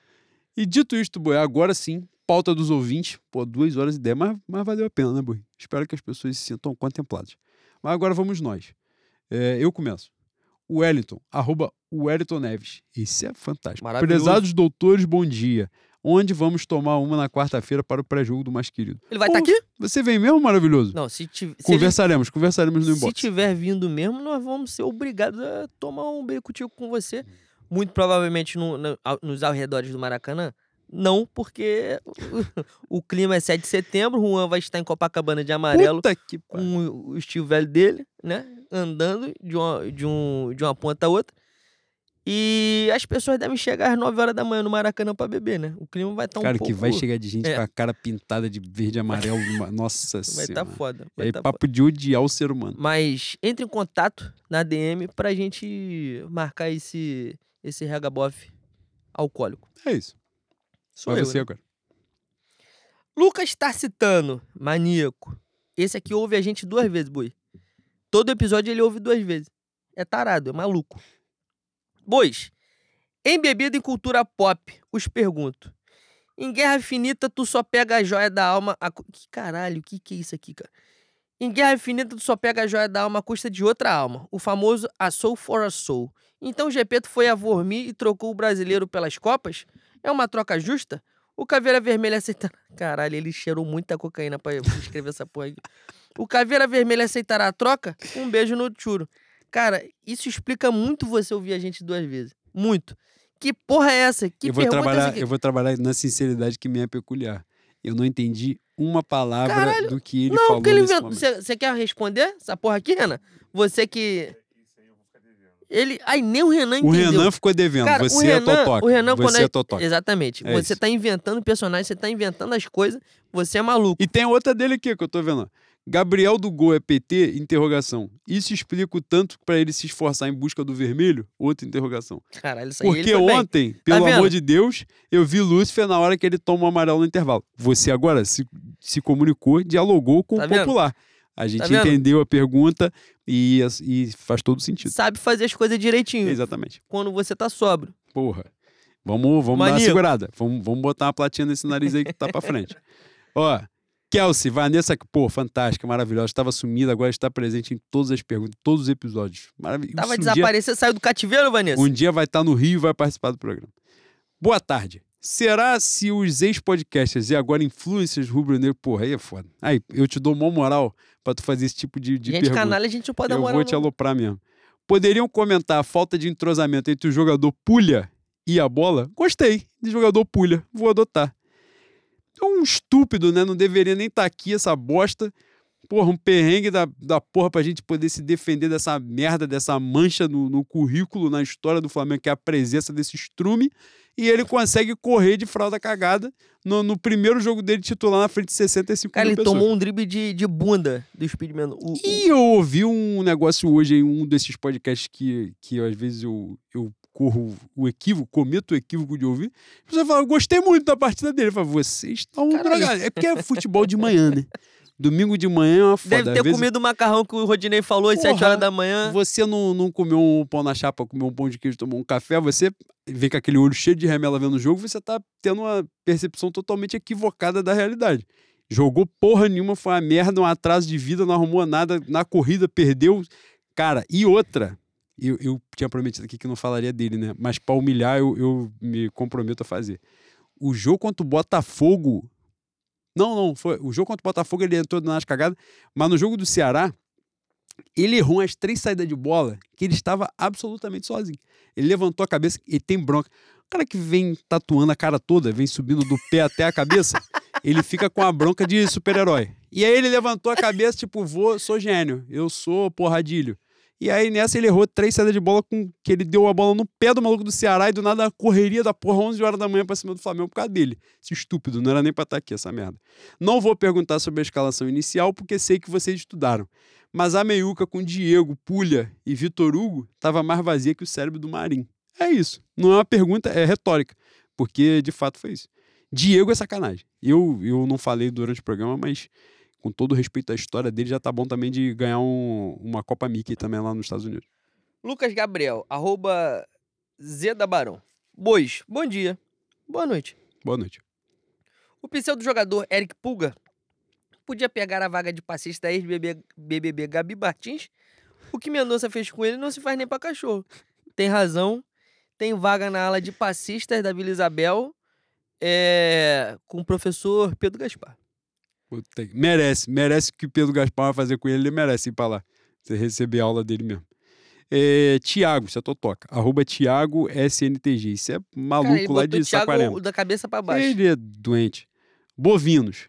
Comentem sobre a sensação dos torcedores do Vélez que vieram para o Rio de Janeiro numa tentativa de empurrar o time no jogo de volta e no máximo vão pegar uma praia nublada, cair no golpe do Biscoito Globo e ver muitos cabelos brancos baterem palma para um coração banhado no formal. Isso vai acontecer mesmo, 7 de setembro. Tá um frio da porra, não vai fazer sol quarta-feira.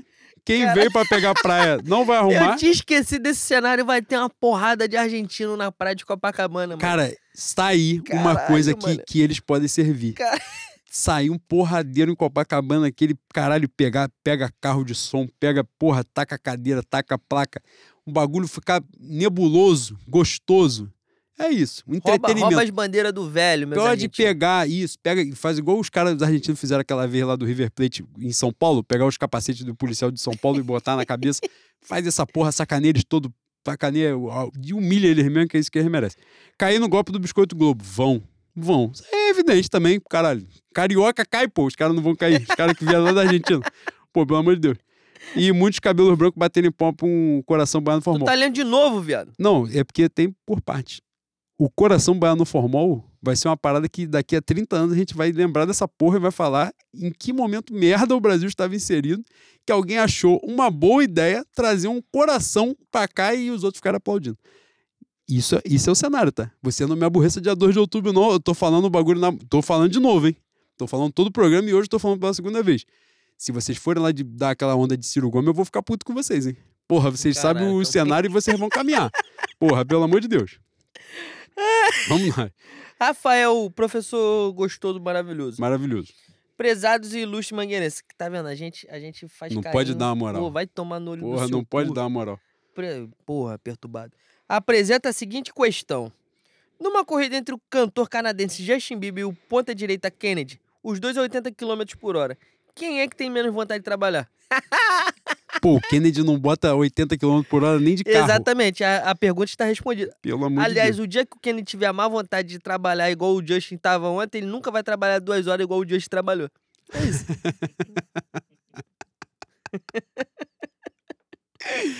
Ai, eu lembro muito, cara, quando o Tuchel, o alemão, aí vagabundo superestima muito europeu, né? Pediu o Kennedy pra voltar, os caras falaram "Ah lá, o cara tem vaga no Chelsea e já tá no Granada, na casa do caralho de novo. Que isso aí, vocês, pô, pelo amor de Deus, não me aborreçam com as paradas. Você às vezes cai nas ilusões que, pô, pelo amor de Deus, tá hein? todo mundo velho, não já. é o que eu vamos me aborrecer, Já não. tá todo mundo cansado de namorar Pô, pelado, você já não Deus. tem mais direito à inocência, não, porra. Breno Góes. Breno Góes é Lula, Freixo, Molon e reticência. Aparentemente ele botou todos os votos Caralho, dele e no nome aqui e não coube. E arroba- Martin Luther King. Um Breno Góes. Os bois. Que isso? Baixou a Marília Gabriela aqui em casa. Pergunta 1. Se a gente elege o Lula, Brasil leva o Hexa e Flá aposenta Filipão na final da Liberta, a igreja sobe ou o céu desce? Cara. Pentecoste. É... Vai ser Pentecoste. Pentecoste. Tu vai falar línguas, tá? Exatamente. E a gente também. 2. Como fazer para marcar Vinícius Júnior na final do Mundial? Aí é só magia de baixa vibração, né? Exatamente. Que vai, o Vinícius Júnior vai jogar marcado pelo Mateuzinho. O Odinei já vai ter ido embora. O Varela. O Varela, vocês acabaram de ver que ele não tem muita condição física, né? Então vai ter que ser um voodoo, né? Um boneco maravilhoso. Boi, Vinícius Júnior e Mateuzinho, eu vou ver o jogo completamente entorpecido. Eu vou Não, dormir. Não, não, não, é. Dormir. É, o único jeito é aplacar a sobriedade mesmo, boi. Mas não vai. ser- A gente não pode dar o azar daquela. Da... Bicho, a final de 2019, eu e Juan, sem sacanagem, eu, Juan e Reed, a gente secou uma garrafa de Domec. Antes H- do jogo. Uma garrafa de Domec tem um litro. A gente secou um litro de conhaque. Tem 38% de, de teu alcoólico. A gente não ficou bêbado. Tamanho o nervosismo. Graças a Deus isso não vai acontecer na final do Mundial, porque a gente já tá, né? Pô, a gente já tá cansado de ir. Não, vou estar tranquilão, já pô. tá saturado dessa É porra. isso. Então, pra, pra ficar bêbado dar soninho, vai ficar tranquilo. É. Sou eu, né? Vai você. DG. Caralho, é uma cebola essa porra aqui que você botou? Arroba DG Ferreira 23. Olá, bovinos. Olá. Ontem eu li que o Dorival está se contentando com pouco. E esse pouco seriam os títulos da Libertadores e da Copa do Brasil. Gostaria que vocês lembrassem a esses sujeitos a época das vacas magras, onde nosso maior título era o G4. Caralho, eu sou muito médio. É isso. Mediúnico. Pergunto, tá fácil torcer pro Mengudo? Nunca esteve, né? Mas hoje por outras razões. Exatamente. A galera tá se perdendo. Tá se perdendo pra caramba já. E isso tá aborrecendo um pouco a gente. É... The Fresh Prince. Arroba Rujber. 1900... Eu sempre, sempre me pego essa arroba dele. Rujber 1987. Estimados bovinos da estação primeira de Bangu. Foi bem. Você, come... Você começou mal, terminou bem. É possível atestar uma falha do Estado ao aprovar Marinho e Cebolinha em quaisquer exames psicotécnicos para qualquer atividade que envolva raciocínio lógico, coisa que aparentemente os dois não possuem. Cara, o Marinho, o Marinho é um caso que tem que ser estudado pela ciência, pela medicina, porque ele aparentemente ele só tem um, um lado do cérebro, né? O outro, sei lá o que, que fizeram. Ele é muito totoca, boi. Muito totoca. Dá certa agonia. É, a gente fica se perguntando como virou jogador de futebol, mas ele tá aí, né? Ganhando seis contrato com o Flamengo. E a explicação final só vem através do espiritismo e da lei da reencarnação, que é- deve ter sofrido muito, boi. Muito, muito. Muito. Já furdou na lama. E o Cebolinha, cara, o Cebolinha no segundo tempo jogou bem.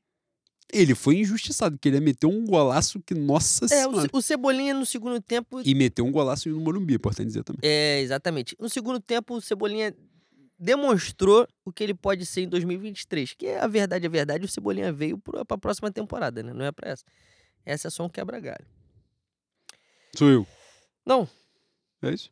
você acabou de responder. Então é você. Turma do Dorival. O. Arroba Tiranossauro Alex. Cara, esse, esse aqui é maravilhoso. Eu amo. E ele tá de cabelo rosinha, mano. Que coisa fantástica. Carnaval. Ele tá de topete rosa. Porra, que senso estético. Parabéns, Alex. Queridos protagonistas do canal Lei Maria, do Boi, agredindo a Lei Maria da Moda. Puta na opinião pariu. dos senhores, o volante orgulho do Detran seria o maior ven- vendedor da história da drogaria Money, caso não tivesse nascido nos Andes? Cara, ridículo. É fraco, tá? É fraco. Eu não, não quero me dispor, me indispor a comentar mais sobre ele, mas, nossa senhora, é é importante aí Se torcer tivesse pra... nascido Bangu, era, era só a Eterno salvaria a vida dele, boi. Tava, que é aquele monte de, de nota de dois, assim, dobrada entre os dedos, ali na barra da estação, fazendo. perguntando se você quer pegar o 875 pra Cosme, pra descer na rodoviária de Campo Grande. Vendendo chip no calçadão, boi. Pô, pelo amor de Deus, não dá pra ele não. Flávio Tigres Lessa. O Camelo. É ele. Inoxidáveis Bois. Mais uma vez a nação rubro-negra inova copiando uma música argentina para a arquibancada. Qual o parecer dos senhores sobre a nova canção?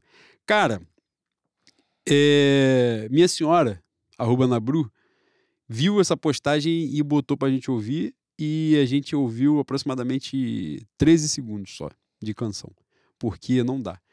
A música, olha só, olha só. Vamos conversar aqui. Tirando samba enredo, ho- homenageando e o hino do clube, Música que tu tem que estudar pra cantar já tá errado. Que tu tem que decorar a porra da letra de meia hora pra ir, meia hora pra voltar e já tá equivocado. Então já parte desse, desse princípio aí que é complexo. E de resto é cansativo. É, vamos resumir aqui, o comentário é uma merda. Então não vai pegar, não vai acontecer. E vamos focar naquilo que importa, naquilo que resolve, que, que todo mundo foi acostumado, foi ensinado a fazer dentro do Maracanã. E é o que dá certo, gritar Mengo, que é importante demais. A galera critica vai pra cima deles Mengo, eu não critico não, eu acho maneirinho. Acho legal. Pode substituir o Mengo? Não. Importante também, algumas tradições precisam ser preservadas. Mas, mas sobre essa música aí. Ah, agora, falando sério, a letra da música é até interessante, mas pra pegar, acho complexo. Vai demorar só uns 10 aninhos pra pegar. Tranquilo. Cara, eu acho que o problema de pegar é, música na arquibancada é a parte que, se bem que antigamente tinha raça rubro-negra, hoje não tem mais, né? A raça rubro-negra com bateria, no caso. É, acho que na ausência da raça é difícil essa música pegar, embora eu goste muito. Mas acho difícil. Enfim. Escute quarentena. Arroba nunca fui feio. Deixa eu ver se ele nunca foi feio mesmo. Porra, ele é melhorado. É mesmo. Ele é bonito. Queridos boi e mini boi, o comportamento explosivo e por vezes responsável do atleta Gabriel Gol poderia ser comparado a um relacionamento com alguém que a gente ama, mas que mesmo com amor e cheio de atitude de merda e a longo prazo pode se desgastar? Cara, você foi muito específico nisso aqui.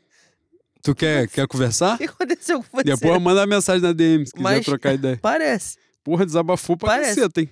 Eu espero que, que essa pessoa que tenha desgastado o relacionamento tenha te dado na Libertadores e um brasileiro. Pra compensar. Exatamente, porque você botou ela na mesma prateleira. Pois é. então eu espero que tenha uma equiparação. É... Emily versão pão de queijo. Ih, Arroba. Tabata Riane. Caros e luxuosos bovinos. Luxuosa é pica. Papo de. Como é que é? Milton Cui. Não. Ai, caralho, esqueci o. Como eu chamava o Márcio Braga? Clodovil? Clodovil. Clodovil Hernandes. Gostaria que vocês opinassem sobre as formigas que estavam no. Ah, tá. No, no ânus, no reto do nosso estimado Gabriel Gol no jogo de ontem e se vocês acham que é necessário intervenção psicológica na vida do nosso ídolo. Porra, é o mínimo, né? É o mínimo. Ele precisa.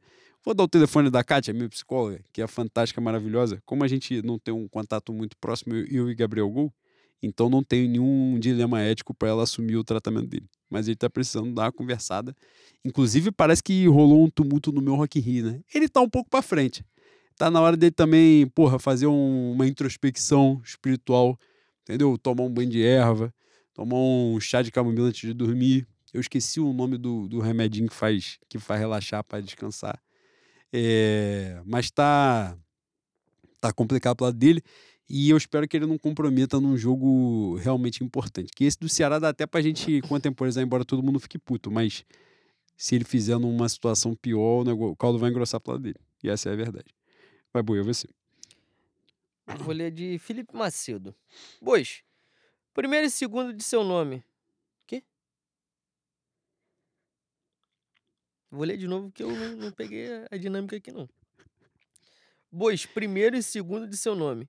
Nosso King of Narinas, meu querido Dori, Dori que não é Caíme, jogou nossa chance fora no Brasileirão ao entrar com nossa mescla em domingo último? Hum, ah, Cara, ainda não, mas caminhou a passo largo para, né? Não tá fazendo muito esforço, né? É. Um abraço para Vitinho de Gandives, Bahia. Alta resenhas comentando os episódios do Fé. Axé. Porra, você é da Bahia, Felipe? Pô, da Bahia, um beijo grande. Caralho, beijo, Beijo grande. grande. E quando a gente for aí, você adote a gente, pelo amor de Deus, ideias boas. É o mínimo, que estadia é cara pra caceta. Pois é. É... Agostinho, arroba pequeno agosto. Essa é a maior arroba de todas, arroba pequeno agosto. Queridos herdeiros do doutor. Somos Porra. nós. Ah, queria muito ser. Porra. Dissertem sobre a insistência de Dorival na utilização do suposto ser humano marim, apesar do mesmo ter conseguido a proeza de não fazer sequer um bom jogo pelo clube de regatas, feito que nem o Kennedy, fã do seu Madruga, conseguiu. Não, o Marim, o Marim já fez bom jogo e o Kennedy não fez, não. Vamos, vamos trabalhar com a É justiça verdade. aqui, ele foi Não, safado. É verdade, é verdade. Ele você foi é, safado. Você é vagabundo, você é Exatamente. safado. Você Pilantra. trabalhou com a injustiça. Isso não existe, covardia. Vai Pro- você, Boi. O problema é a diretoria. Arroba Deus Panela 85. Prezados Pilibers, somos nós. É, exatamente. Como deve ser a sensação de torcer para um time cujo treinador possa escalar jogadores só pensando em campo e bola? A pandemia levou embora também a autonomia dos treinadores do Flamengo? PS. O Justin é a cara do Andréas. Juan Lucas, comente. Cara, aí, o meu diante ontem, o, a má vontade que ele demonstrou de, de exercer o próprio ofício foi sacanagem, tá? Ele, inclusive, ele, ele depois deixou claro que ele só não queria cantar em São Paulo. Porque ele, se ele desse ali uma, uma murrinha, ele cantasse 20 minutos e tal, não sei o que lá, falasse, pô, tô fudido de saúde, tô na merda, não vou poder engatar outro show, beleza. Só que do nada ele entrou de casaco, depois ele ficou sem camisa, na chuva de vento. Foda-se, ele cagou, ele mostrou que ele só não queria ir pra São Paulo mesmo. No Rio tava suave dele cantar. Cara, o que ele deve ter arrumado uns sete dígitos ontem e, e mesmo assim de má vontade é brincadeira. tá? Exatamente, pra você ver como é que a vida sorri pra alguns. E qual era a outra coisa? O Justin é a cara do Andréas. Ah, não, é isso. Ah, porra, não faz isso. Não. O Justin não merece essa porra, não. É, artista tá lá no, no, no trabalho dele, tá enrolando pra caceta? Tá enrolando, mas é gênio. Diferente desse merda aí que você citou, mano. É, boi, duas pra mim, duas pra você, hein? Pra gente encerrar aqui também, porra. Pelo amor de Deus. Mateus, arroba o Mateus Damião. Estimados maestros, considerando o trânsito que o Rock in Rio causou neste fim de semana, dissertem acerca da brilhante ideia de construir um estádio que composte nossa torcida no condado da Barra da Tijuca. Porra, pergunta retórica. O cara tem a ideia de construir um estádio na Barra da Tijuca, ele, ele nunca pensou na possibilidade de passar pela Barra da Tijuca 4 horas da tarde em qualquer dia da semana. É é uma insanidade. E aí vem o Rock Rio. Cara, o Rock Rio paralisou todas as áreas da cidade. Zona Oeste, Zona Sul, Zona Norte. E o Rock Rio tá só num lugar. pra você ver o que a barra pode causar no. Cara, é um negócio inacreditável. inac- Essa é, essa é uma das ideias mais merda do mundo. Pô, eu ia botar aqui tipo tal. Ia dar um exemplo que ia me fuder dos, dos lugares que eu ocupo né, no lugar do mundo. É isso. Vou ler do meu, do meu querido Vitor Ruiz. Meu nome não é Vito. Prezados marruais. Recentemente, o suposto presidente Landim disse que o estádio próprio seria para 100 mil pessoas. Supondo que fosse verdade, vocês acreditam que poderia representar o abandono de vez do Maracanã? E vocês concordariam com o estádio da mesma magnitude que o Maraca? Pergunta enjoada, tá? Pergunta boa. Pô, estádio próprio? Ah, com certeza, pô. Acho que o Flamengo precisa muito disso até para não ficar eternamente refém, né? Dessas das vontades políticas. É importante dizer que tudo é política mais uma vez. Que o estádio próprio também vai deixar a gente refém de vontade política, mas pelo menos são outras vontades. Né? Já sai, se liberta de algumas amarras que a gente está caminhando aí há algumas, muitas décadas, né? É, e sobre o estádio do Porto do Maracanã, quem tem a perder é o Maracanã, né? Porque o Flamengo vai se sustentar no estádio com 100 mil, com 200 mil, com o tamanho do estádio que for, o Flamengo vai dar um jeito. Agora, o Maracanã sem o Flamengo não sobrevive, não. Os caras vão ter que criar uma alternativa aí. E, spoiler, não vão criar, porque eles não têm capacidade para isso. Um imenso American Pet. É isso. Drogadias com money, na Tijuca. Deixa eu, deixa eu buscar mais uma aqui. Sou eu. Você leu essa, não foi? Uhum. Minha esposa fez perguntas. Nabru, arroba Nabru. Queridos representantes da pecuária. Que isso, cara? Pô, Rogério Senna meteu uma. Tu viu hoje, amor? Que ele meteu que o agronegócio sustenta o Brasil. Isso vai digitar, porra, com, na Vai, urna com o nariz. Ele vai digitar com merda, Glock e filha da uma. Bíblia. Podemos dizer que o Flamengo no Brasileirão é o Justin Bieber fugindo de cantar em São Paulo? Sim. Dorival foi, foi basicamente a mesma coisa. Quando ele meteu o Varela, ele deixou claro que ele estava com a má vontade da porra de estar ali. Aproveitando, poderíamos colocar o Post Malone no lugar do Mateuzinho? Já vestiu o manto. É só entrar que certamente vai ter um desempenho melhor. É isso, Foi o maluco correto. me conquistou, tá? Foi correto. Ele foi fofo, ele foi profissional, ele foi brabo. Embora ele tenha quebrado o violão, E tem a tatuagem na cara também, que é coisa de maluco, né? Mas o, cara, o cara Ele- que aguenta a tatuagem na cara, você tem que ter. ele não aguenta porra tem- nenhuma. Ele deve, ficar- deve tomar um Zopidem, deve ter alucinação, tatua na cara dele, ele acorda e tá com a cara tatuada já. É isso que deve acontecer. Porra, aguentador, Toma um Zolpidem com uísque. É, Caralho, encontra, encontra Lúcifer bobo, e volta. fica Vai bobo, e volta. exatamente, fica bobinho e volta.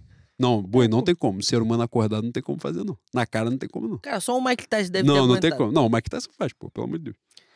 Vou ler mais duas aqui e eu vou comer que eu sou filho de Deus também, né? É verdade. Mateus com H.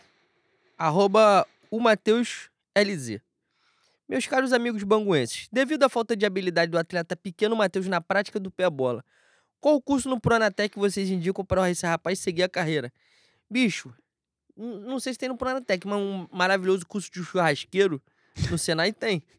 Dá pra ele saber se, se a picanha é fogo baixo, fogo médio, se a, se a picanha Gordura vem pra cima ou pra baixo. Exatamente. Exatamente. Se corta na, naquela, naquele corte xadrez maravilhoso, pra, pra, pra, pra gordura da picanha ela derramar sobre a carne maravilhosamente bem. Você tem que saber, tem que saber. Então, pro Mateuzinho é boa.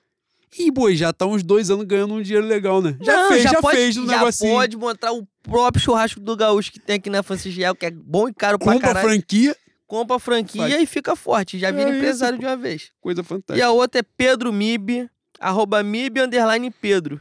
Porra, você entendeu que ele inverteu? Gênio. Ele é gênio. Escalafobéticos bois. Chico Buarque fez essa porra em construção, o vagabundo ficou assim, exaltando. Aí o cara faz caralho! pode. Não, É. vou botar em prova de, de É português, isso. prova aí de ele vestibular. faz, não, comum, É, cagada. Ah, foi se sorte. fuder, pô. É Pô, porque é. ele não, não tem olho verde. Ele é Eu gênio. não sei, né? pô. Que ele tá de costa na foto, não sei se tem olho verde. Escalafobético bois. O suposto futebol apresentado atualmente pelo ex... Para de rir, Renan, caralho. Escalafobético bois. O suposto futebol apresentado atualmente pelo ex-atleta Diego Giras está lembrando o Márcio Araújo? Porra, é- ou é maldade da minha parte? É maldade pra caralho da sua parte, com todo respeito. E eu defendia o, o Márcio Araújo, tá? Pô, pelo amor de Deus, tá? Ó, pra encerrar aqui, Que a gente já falou que, pra encerrar que a 10 gente é safado, exatamente. É, tem uma aqui do Vinícius que a gente já fez. Boa, O arroba Suicim IV. Cara, é Vinícius ao contrário, tá? É, aí, você é muito gênio nessa porra, tá? É muito gênio nisso aqui. Vai todo mundo estar em prova de português daqui a uns 10 anos, você montar todinho. Só por causa de nome de Twitter. É gênio, é gênio. Boa tarde, ruminantes senhores da Zona Oeste. Caso venhamos a levantar canecos, manteriam o Gepeto no comando ou iriam atrás de uma melhor? Já respondeu isso aqui parcialmente, né? Já. Ah, porra, se levantar caneco não tem como mudar, né? Não Se mudar, como, ele vai ficar pra sempre. Não existe. Agora, se vagabundo também ficar sugerindo São Paulo, eu vou ficar um pouco atordoado. Que eu já vi coisa parecida aí no caminho. Pô, pelo amor de Deus, não, vamos dar uma tranquilizada aqui e botar esse pirox maluco, esse, ah, esse anão louco careca, que no final da Copa do Mundo lá ele botou o Messi pra escalar o próprio time. Vocês vão ficar me deixar doente. Agora, Cara, uma aqui que é importante. Tem um maluco que chamou a gente nobres símbolos do grupo 21 na Loteria Popular. Papo estudou. de. Ele estudou, não, tá? papo de genialidade com prêmio Nobel, tá? Exatamente, ele estudou. Esse Amaro, eu vou ler a pergunta dele, Claro. foda-se. Amaro, arroba Amaro Tecário. Nobres símbolos do grupo 21 na Loteria Popular. Os resultados do final de semana interferem mais no anímico que nas contas? O pulso ainda pulsa no Brasileirão? Porra, fantástico. A gente já respondeu pra caralho sua pergunta, mas só pelo vocativo você mereceu que a sua pergunta Mereceu ser fosse- lido. Porra, você foi Exatamente. pô, absurdamente gênio, pelo Para finalizar, Rafael Farias, arroba Rafael P. Farias 12. Bois, as organizadas perderam a mão na hora de bandeirar no estádio? Tá querendo que a gente seja assassinado, o que né? diz o código das arquibancadas nesse caso? Eu vou pro Maracanã quarta-feira. Tem tipo de pergunta que a gente não vai responder assim, pra eu também não ficar vulnerável no estádio. Agora, eu não sei a razão da sua pergunta, porque eu não tenho ficado mais no setor das organizadas. E eu não sei se aconteceu alguma coisa específica no jogo de domingo. Agora, pra encerrar mesmo, pra Mas o encerrar lance tem uma, da pô. bandeirada no escanteio me quebra um pouco, tá? O escanteio contra o Flamengo, quando o vagabundo levanta a bandeira, eu adoeço de uma forma que eu não consigo explicar para as pessoas desse planeta. Cara, eu, eu já tô. eu- o Juan fala sobre isso desde 2017. E eu assumi que eu tô ficando velho mesmo, eu tô ficando. é, borracha fraca em marcha lenta pra determinado tipo de episódio no Maracanã. Eu já tô de saco cheio da norte, essa é a verdade, mano. Já estou fazendo minha transição para leste. Ali tem cerveja pra caralho. Eu consigo ver o jogo de maneira apropriada. Quiser ver sentado, ver sentado. Quiser ver em pé, ver em pé.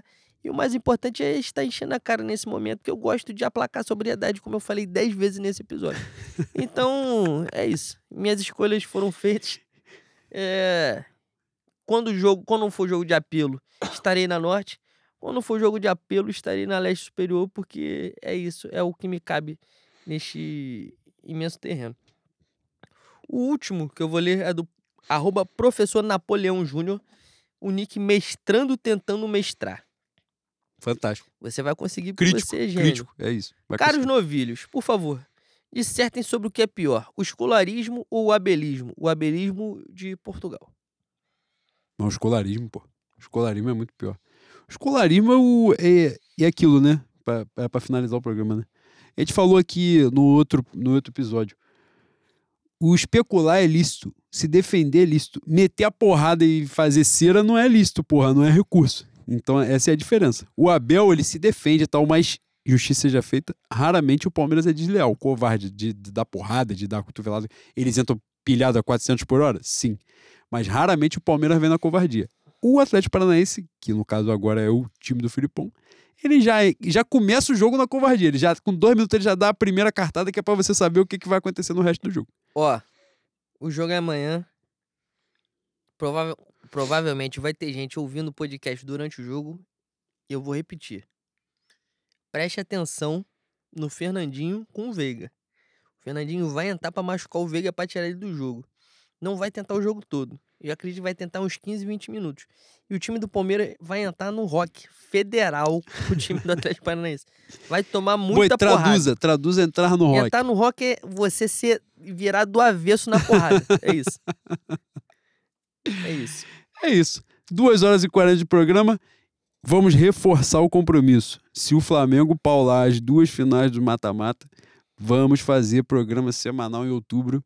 Então, torçam, né? Ou não, né? Se vocês quiserem ouvir a gente também, tem isso também. Né? Que a gente falou aqui como se fosse, nossa, olha que dádiva que a gente tá fazendo. É, às, vezes, é, às vezes vocês também estão de saco cheio, aí chegar no comentário e falar, ó, esquece essa porra aí, não faz isso não. Não faz isso não, já tá bom. 15, 15 dias é o suficiente também pra ouvir, que senão vai encher o saco. Também não tem problema, pode falar que a gente ouve coisa pior, lê coisa pior na rede social. Isso aí E é... com minha foto do macaco aí. é foda, é foda. Rede social é pica, tá? Ai, é isso. Boi, pra finalizar mesmo, mais uma vez... Tu vai falar quantas vezes pra Calma finalizar? aí, porra. Agora é sério. Pra finalizar, reforçar isso também. O programa de hoje é em homenagem ao Denis. Força nessa recuperação. Vai dar bom, vai dar tudo certo. Logo, logo vai estar nos trinks, 100%, né? Porra, pleno pra levantar caneco que é que, pra ele atualizar aquela foto linda que ele tem com aquela porrada de troféu e ele bonitaço com toalhinha no ombro. É exatamente. tem mais duas pra botar ali. Porra, vamos o quê? Mais três, né? Não sabemos, mas mais duas vão entrar se Deus quiser. Tá bom, Nelly? Muita força, muita luz. Estamos todos em, em oração, cada um na sua fé, naquilo que, que cada um acreditar.